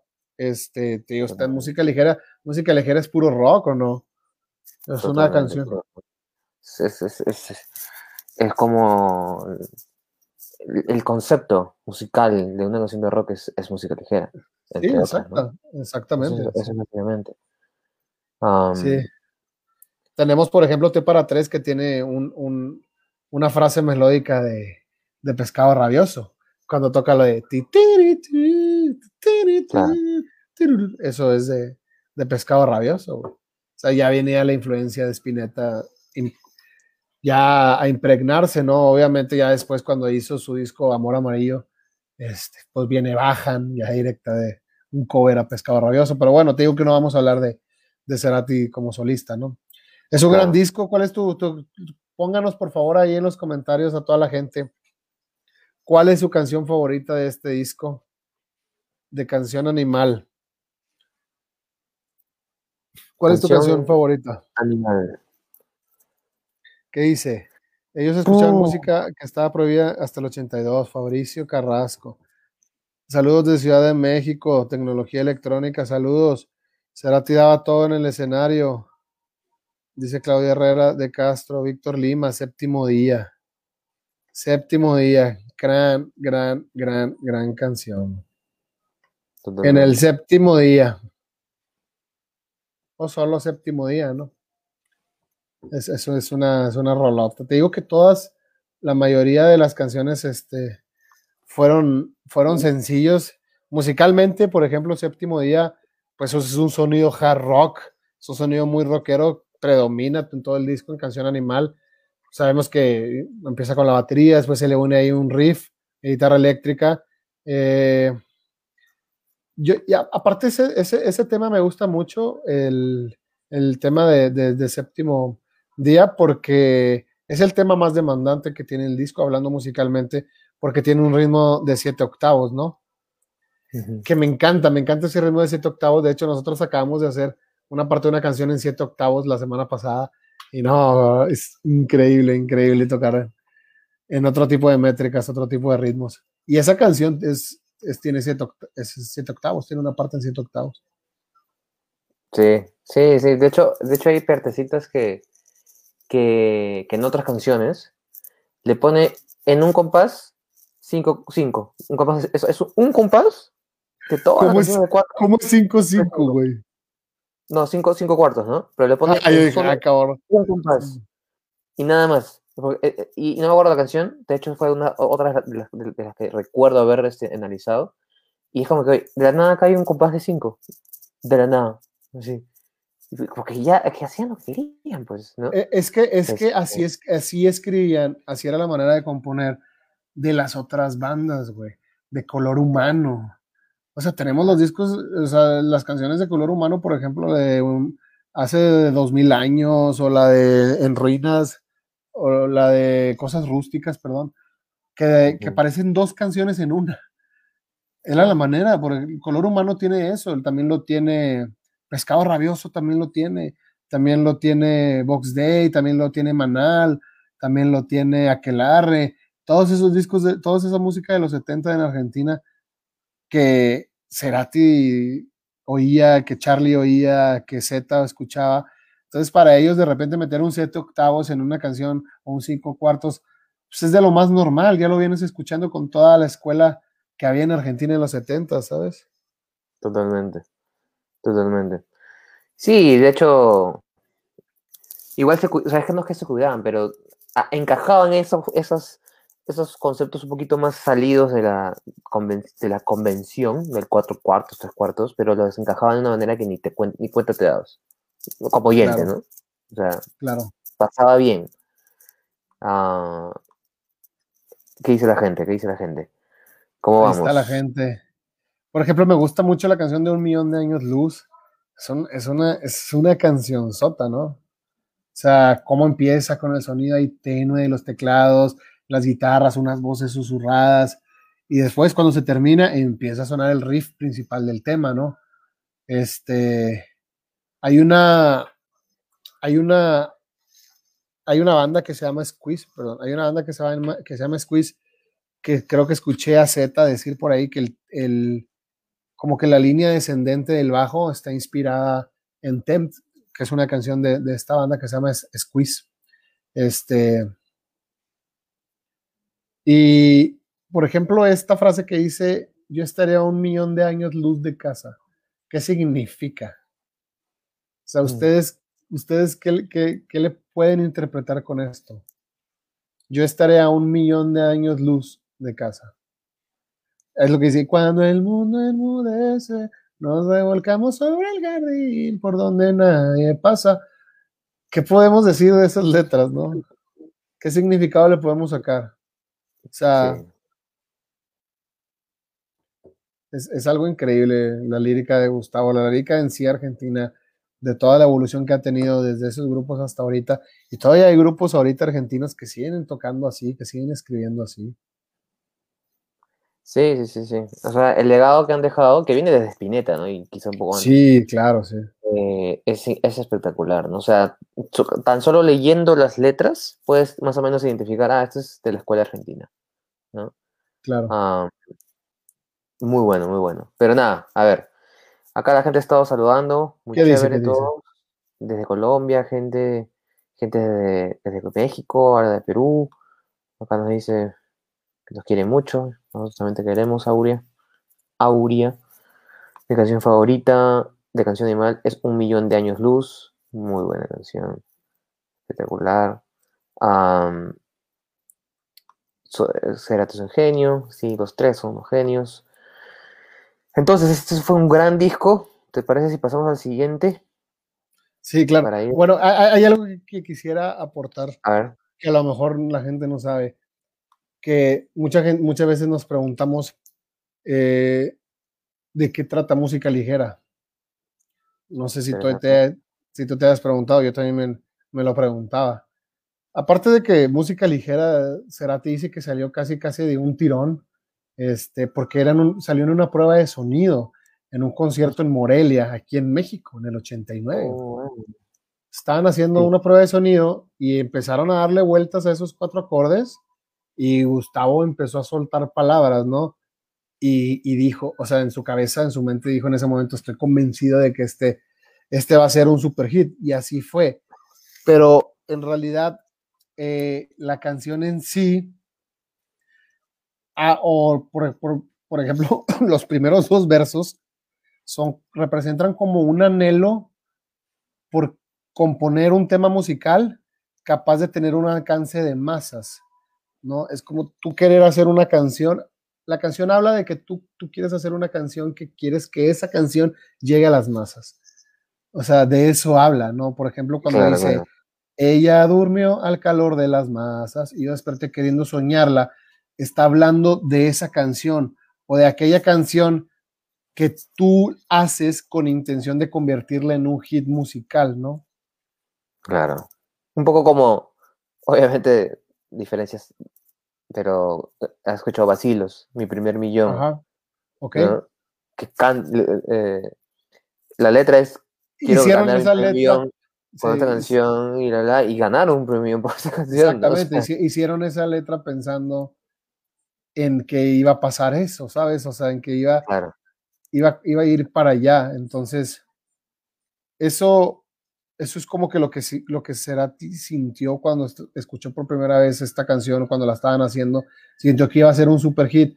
Entonces dijo, bueno, pues vamos a hacer un tema musical capaz de tener un alcance de masas, ¿no? Increíble, ¿no? Totalmente, totalmente. Muy buena, muy buen, muy, buen, muy buen este dato ahí. ¿eh? Y ahora ya todos saben que música ligera en realidad es, es eso, ¿no? ¿No? Y, para Cerati, Cerati ha, contado que Música Ligera es una canción muy fácil, que, o sea, que a él, se le hizo muy fácil componerla, pero yo creo que en realidad la complejidad la viene en todo lo que él ya había aprendido y en su experiencia, porque a lo mejor era muy fácil para él en ese momento, por toda la experiencia que ya traía, ¿no? pero, por ejemplo, en alguna vez dijo, Soda Stereo fue tan instantánea, salió de forma tan instantánea que yo pensaba que ya existía. O sea, sentía que ya la habían tocado 10.000 grupos antes que yo. Y, y, lo raro fue que después la tocaron 10.000 grupos después que yo. no? Sí, sí, sí. Muy loco. Muy loco, muy loco. Pero gran disco, gran disco, gran disco. Nos vamos al siguiente disco. Vámonos. Listo. Vámonos para terminar hoy mismo. Ya nada faltan dos. 1992. 1992. Claro, en el estudio supersónico. Claro, hay, un, hay, una, hay una EP que se llama Rex Mix, pero lo vamos a, obviar, este, porque es, como un mix. y es, es, como un mix entre unas canciones en el Teatro Gran Rex este, y otras versiones en vivo, ¿no? Es como, te digo, se llama Rex Mix. Es, un EP que sacaron antes del Dynamo y ya después viene este discazo, ¿no? Discazo. Dynamo. ¿Qué dice la gente? Dynamo. No me da opción de enviar foto para mostrarles el libro que me regaló Cerati. Mándalo al Instagram. Mándalo, mándalo al Instagram de Roja Cultura. Sí. Y ahí podríamos verlo. La cultura. Estamos, ¿Dónde está hermano? Acá. Ahora, en ese momento hay que. Sé que no vamos a entrar directo a fondo en esto, pero ya en ese momento era cuando Cerati empezaba a idear este a su carrera de solista, ¿no? Ahí estaba ya pinceleando, dices. Pinceleando, exactamente pinceleando su carrera de solista. Entonces viene Dynamo, Dynamo que es el sexto álbum de estudio de la banda Soda Stereo, que sale 26 de octubre del 92. produjo Cerati, produjo Melero, produjo Z, este, siguen en Sony Music, yo creo que Sony Music nunca los iba a soltar, pero lo raro es que este disco es considerado como un disco de shoegaze. Claro. Yo creo, que por, yo creo que por el ambiente, ¿no? De las guitarras. Sí. Sí, sí. Ahí entra mucho el rock. ¿no? sí, es como un, género subalterno al. Un subgénero del indie. Buenísimo. ¿Qué les parece a la gente este disco? Canciones como Secuencia inicial. Canciones, pues tenemos grandes grandes sencillos. Primavera Cero. Primavera Cero. Luna Roja, Ameba, Remolinos, que son los sencillos, ¿no? Oscuro. Claro Oscuro, Texturas. Y acá tenemos a Melero también. Sweet Somero, sí. Exactamente. Tenemos a Melero. Siempre, creo que Melero siempre estuvo ahí componiendo a la par en, en con Soda Stereo. Pero es un gran disco, es un gran disco. A lo mejor no, no es de mis favoritos de, de Soda. Este, pero yo creo que ellos ya tenían la conciencia plena de que se encontraban en el centro de todo, ¿no? Entonces, deciden, yo creo que con este disco decidieron experimentar un poco, impulsaron ahí abiertamente lo que sería conocido como la movida sónica de Soda Stereo a finales de, ¿de qué año? Del 92, ¿no? 90 sí, a finales del 92. Este, creo que Dynamo lo presentaron en vivo, fue todo un, show, uno ahí sea, se, fueron como seis conciertos en el Estadio Obras a finales del, del 92. Entonces, cada, cada show contó con una banda distinta, ¿no? Como invitados. Entonces, en un show tocó Babasónicos, en otro show tocó Martes Menta, en otro show tocó Tia Newton, en otro Juana la Loca. Se fueron diferentes shows en el Estadio Obras para poder presentar este disco de Dynamo. Totalmente. Buenísimo. Te digo, yo creo que eso de estéreo ya podía experimentar un poco más. Este decía Cerati que quería destruir Canción Animal, que para él Dinamo era como que agarrar Canción Animal y destruirla, este, como meter a Canción Animal dentro de un agua, ¿no? Este, a nivel sonoro, pues creo que eso quisieron eh, producir, ¿no? las canciones ahí tienen que ver con algo un poco más hipnótico, este, algo más dance, un poquito más trance ahí en la música de Soda Stereo. Pero esa, esa es la evolución, ya estamos hablando del 92, o sea, ya hay muchísimas cosas nuevas en la industria, en la escena en ese momento. Claro. sí, a lo mejor para Soda Stereo no se vendió como esperaba porque no es de los discos más vendidos de la, de la, de la banda, pero igual creo que acababan de cambiar de disco, discográfica, lo grabaron y cambiaron de discográfica. Este, entonces imagínate, pues la disquera, ¿cómo te va a apoyar? O sea, imagínate grabar, grabar un disco con Sony, terminar el disco y terminar contrato con Sony y luego te vas a, a BMG, pero pues BMG no podía promocionar Dynamo porque Dynamo fue es, y es totalmente de Sony. Creo que ahí fue una mala movida de Soda, ¿no crees? Puede ser, puede ser. Yo también la siento como si hubiera sido una, una, movida no tan acertada, ¿no? Sí, como Lo interesante de este disco es que tiene un documental. Ok. Eh, de. Que lo hizo. El, eh, dirigió por el director Boy Olmi, actor que salió el 11 de noviembre, de hecho, que son las tomas de, todo lo que hicieron en las instalaciones de Sony Music Argentina. Lo he visto, de hecho, es bacán. Claro. Como para, para, que vean todo el proceso de creación y etcétera. El doc. Muy bueno. Hay mucha gente comentando que dice, dice, mucha gente pensó que Dinamo iba a cambiar su música, pero no aclararon que solo querían experimentar algo nuevo. Matías Terán, claro, eso es lo que, eso es lo que te digo, o sea, ya en ese punto y creo que Soda Stereo ya podía experimentar lo que quisiera, ¿no? Lo que quisiera. Claro, ya. la licencia, ¿no? Entre comillas, como para ya, mira. Pues es el sexto disco. Es el sexto disco de la banda, ¿no? Dice Fabricio Carrasco, si lo llamo, si lo llamo para si lo llamo para casi todos los arreglos, y Tuy González es muy el, por así decirlo, Dinamo fue Chau Soda. O sea, ¿No, le ¿No te gustó Dynamo? ¿Crees que fue como que lo de adiós de Soda Stereo o qué? Ah, este no dice nada, Cáliz, voy a llorar. Era decir, vayan acostumbrándose. No entendí, hermano. Saludos desde Punta Arenas, Chile. Muy bueno. Saludos, Gavitanito. Saludos, Luis Ernesto, Cusco, Perú. Dice Cáliz Argote. Saludos hasta Perú, allá donde está mi hermano Ricardo. Bueno, ¿Qué te parece a ti el Dinamo? Diferente, ¿no? Es, creo, creo que para, si, tú ves todos los discos en, como un compacto. Un poco tibio, es un poco tibio, ¿no? Pero es un color que necesitaba para ver, sea, si ya ves después de, todo lo que hicieron, tú ves todos sus discos, necesitas un tibio, pues, ¿no? A veces. Claro. Uno que, que ya te, te mueva un poquito y es diferente también, entonces Claro, no es, no es de mis favoritos, creo que debería de, reconocer eso.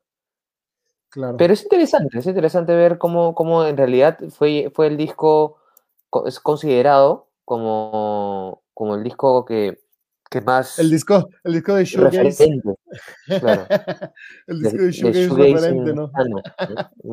claro, claro. Hay, un, hay, un, legado y, o sea, por donde sea, lo cogen, ¿no? sí.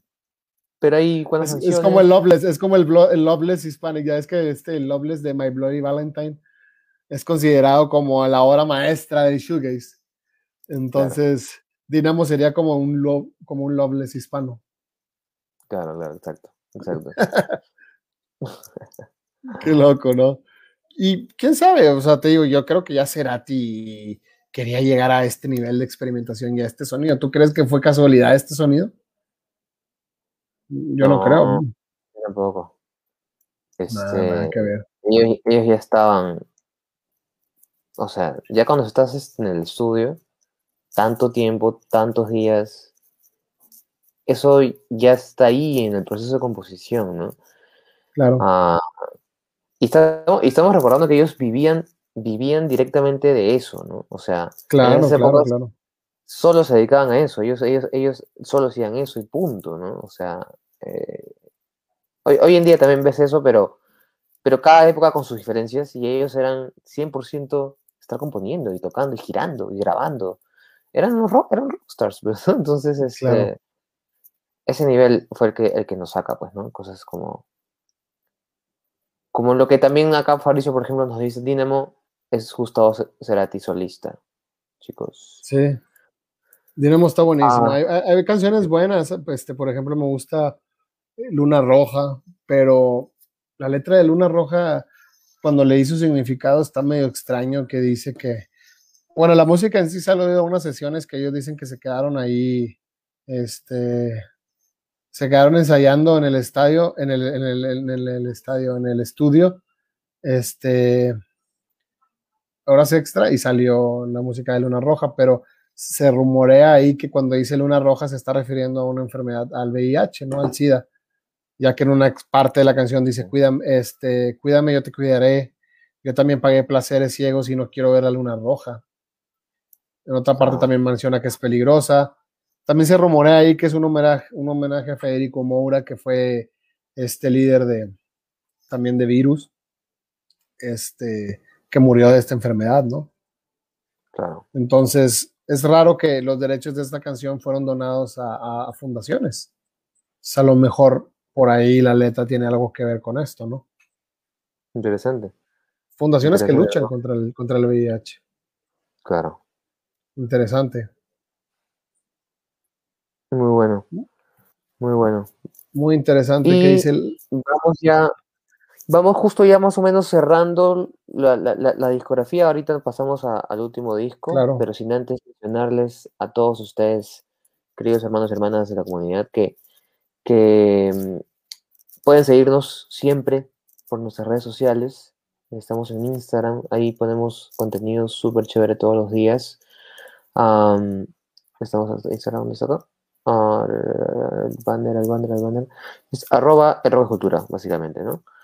Em, y vamos a hacer los podcasts, vamos a probar a hacer los podcasts, hacerlo en otra plataforma que no sea Facebook, porque vamos a poder poner música, videoclips, fotos, más música y más música y más música. Y no vamos a tener problemas de copyright, etcétera, etcétera. Luego vamos a dar detalles sobre en dónde va a ser específicamente qué link, dónde, etcétera, qué hora. Va a ser como siempre, pero en una plataforma que nos permite realmente estar más libres, ¿no? Este es el Instagram.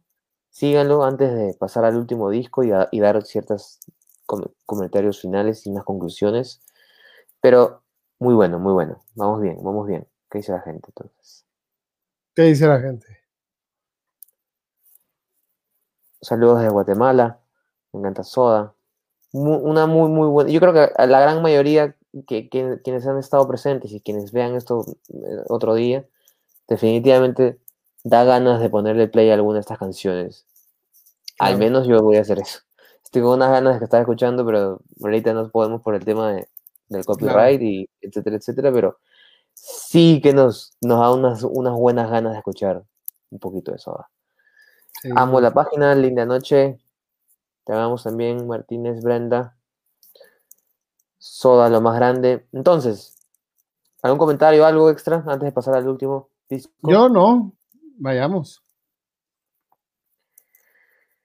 Sueño Estéreo. Sueño Estéreo.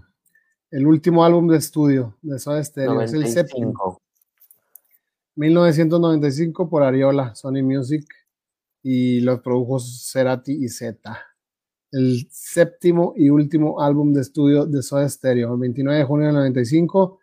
Pues tiene disco eterno, paseando por Roma. Ella usó mi cabeza por un como un revólver, Zoom, este, Ojo de Tormenta, Efecto Doppler, eh, Pasos, Ángel Eléctrico, Crema de Estrellas, Planta, Explayo y Moire.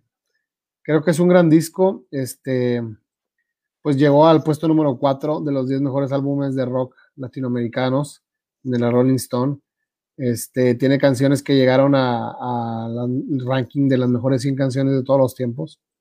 Por ejemplo, ellos son mi cabeza como Revolver y Zoom. Eh, pues yo, yo lo considero un buen disco. Este, hay, dice que hay, hay, una parte que dice que hay un pequeño álbum conceptual dentro de este disco, que en la segunda mitad del álbum, que sería de la canción 7 en adelante, las canciones del disco forman como un pequeño álbum conceptual, porque siguen una música muy relacionada entre sí, sacas muy particulares. es como, como un rock progresivo, ¿no? Un estilo que Soda Stereo nunca había experimentado antes, ¿no? Un poco de hard rock también.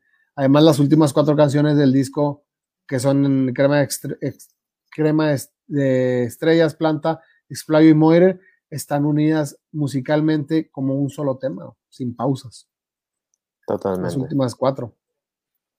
Sin pausas, sí. Eso, es muy loco. Sí. Ah, en, una, en, una, época en la que la tecnología no era como la de hoy en día, aún, ¿no? Entonces, claro. era un tema eso. Sí, claro.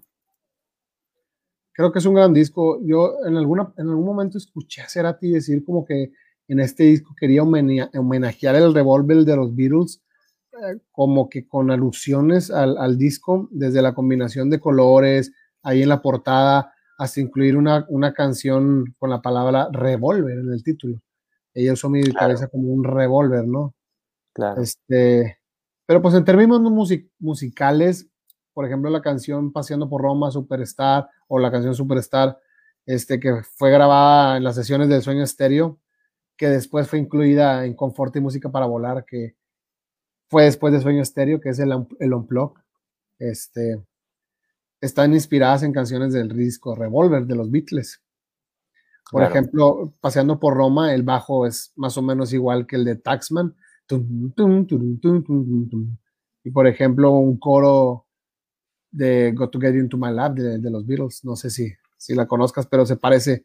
Y por ejemplo, la canción Superstar tiene una melodía muy parecida a la de She Say, She Said de los Beatles, igual. y sigue esta misma línea, ¿no? Como que, aparte de que Soda en ese año viajaron a Inglaterra, ¿no? Claro. Y yo creo que le dio mucho, mucha influencia a Cerati para hacer este, este disco, el sonido inglés. Totalmente.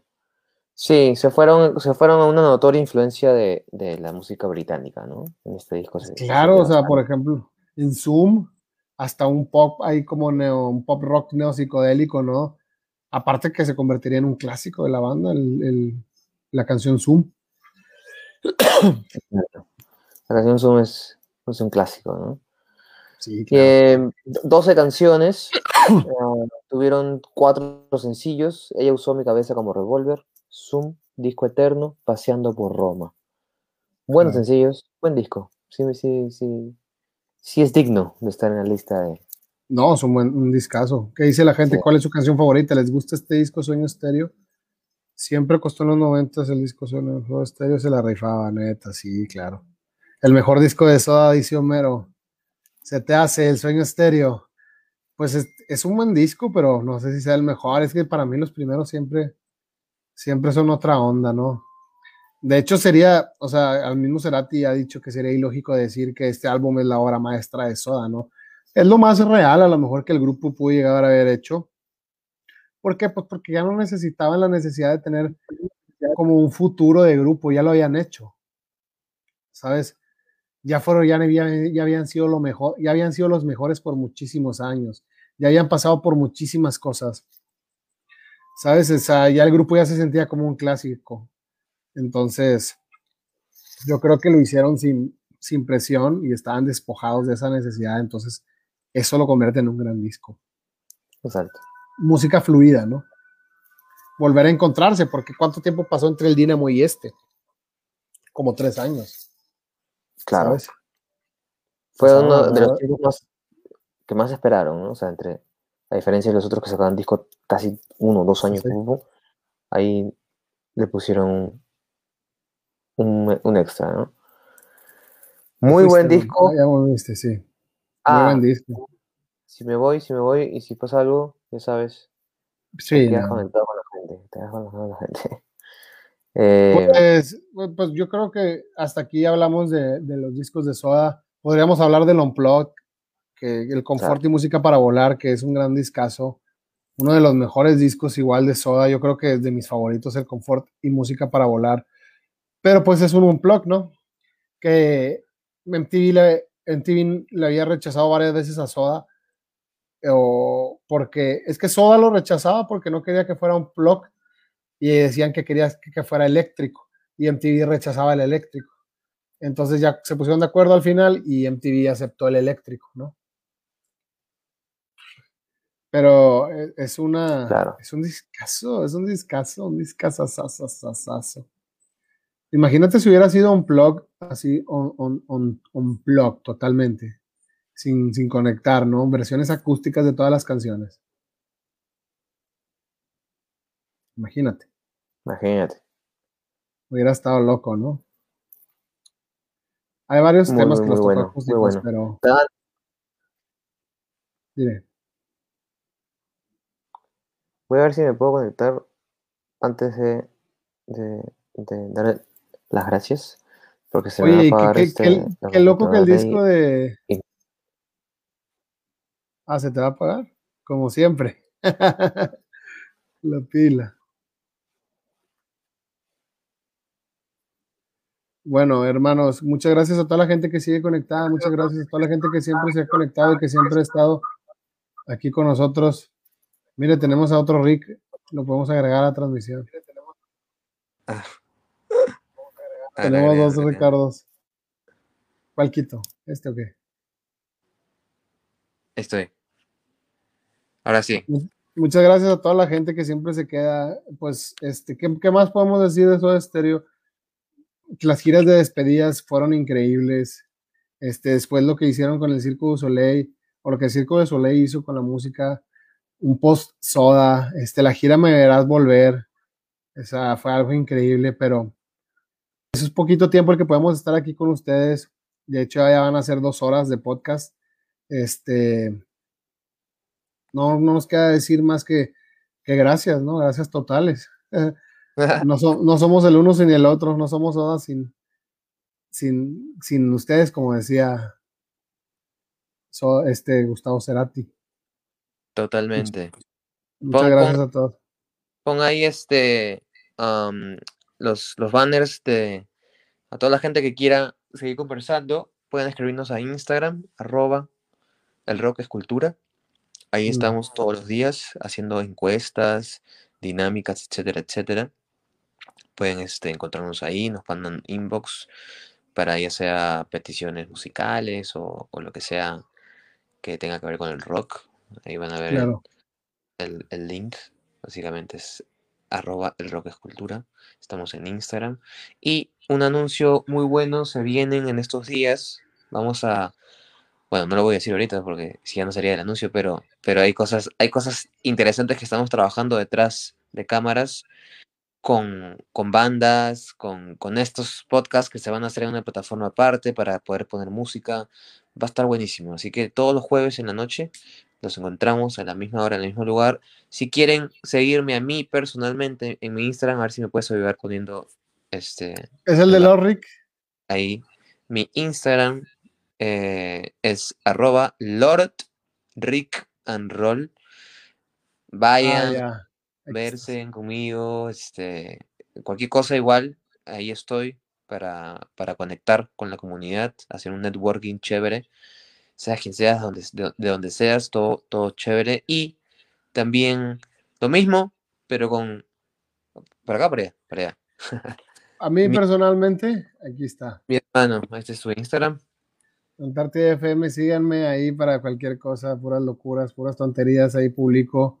Si quieren seguir a mi banda, folio Himalaya, aquí está mi banda, pronto vamos a sacar cosas nuevas. ¿Dónde está el de tu banda, güey? No lo veo, a ver. Aquí está la banda de mi estimado Rick, síganlo. Mi banda se llama Nave Ascensor. Estamos. Nave Ascensor. Te pones Nave Ascensor en cualquier parte en internet, en cualquier red social y somos nosotros. Eh, estamos haciendo cosas fusiones chéveres. También vayan, escuchen en Spotify, sobre todo.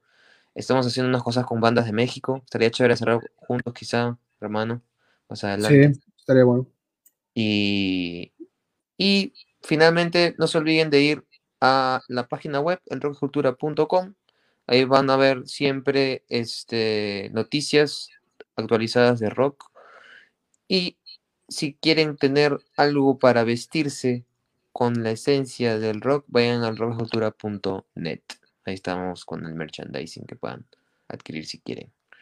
Así pues bueno, se viene el. Se viene el, el. ¿Cómo se dice? La dinámica, hermanos, ya saben este podcast es para ustedes, lo hacemos para ustedes y de lo que ustedes nos digan, Entonces, pues rápidamente, toda la gente que sigue conectada, las 80 personas que nos están viendo, ¿de qué vamos a hablar el próximo podcast? De la banda que ustedes nos digan. Entonces, ya saben, digan una banda en inglés, la primera banda en inglés que, al que alguien diga, vamos a votar, y la primera banda en español. Tienen que decir una y una. Pongan ahí en los comentarios una banda en inglés y una banda en español, por favor. La primera banda en inglés y la primera banda en español que salga ahí en los comentarios va a entrar para el siguiente podcast. Radiohead. Uh, buenísima. Radiohead contra quién? Vamos a ponerle. Era en español, Radiohead contra quién? Una en español. ¿Contra quién no han dicho? Radiohead, Slipknot, Slipknot, no, pero en español dice Queen. Eres del, eres del silencio. Uf. Ahí va, déjame lo pongo aquí. Ay, perdón, perdón. Radiohead contra Héroes del Silencio. Ok. Ahí se ve. Ahora sí, a, votar, hermanos. ¿De quién vamos a hablar la próxima?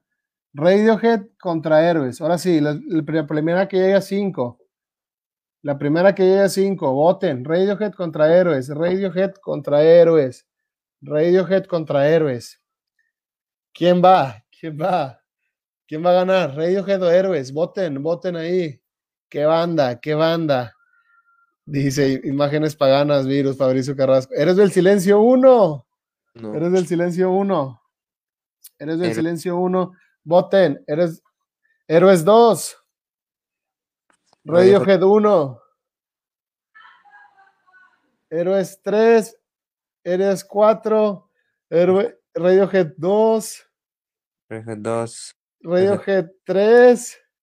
Falta una para Héroes. Héroes 5, güey. Ya ganó Héroes. Ganó eh. Héroes del Silencio. Ganó Héroes del Silencio. Eh, pero no es el mismo votando varias veces, ¿no?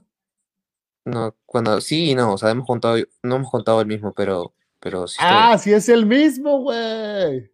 ¿Sí? Sí es la misma persona. A ver, a ver, a ver, aquí hay que contar bien. Porque es la misma persona votando varias veces. Mira, aquí está. Lori es una. Lori es el primero. ¿Verdad? Lupita es el segundo. ¿Verdad? Fabricio, 3. No, no, dijo nada. Sí, Fabricio, 3. Iván, 4. Sí, y ahí entra Radiohead. Y Jen Buitrago, 5. Y Radiohead, Radiohead. Sí, Lili. Sí, no, sí. Héroes. Definitivamente. Definitivamente ganó Héroes del Silencio. ¿Cómo es? Qué locura, nunca me lo hubiera pensado, ¿eh? nunca lo hubiera pensado. Próximo pues, juego próximo noche. eres del silencio, gente. Se viene. Eres del silencio. Así que. Se viene. Así que descansar. Muchas gracias a todos. Recuerden, el rock es cultura. Nos vemos el próximo jueves. Chao.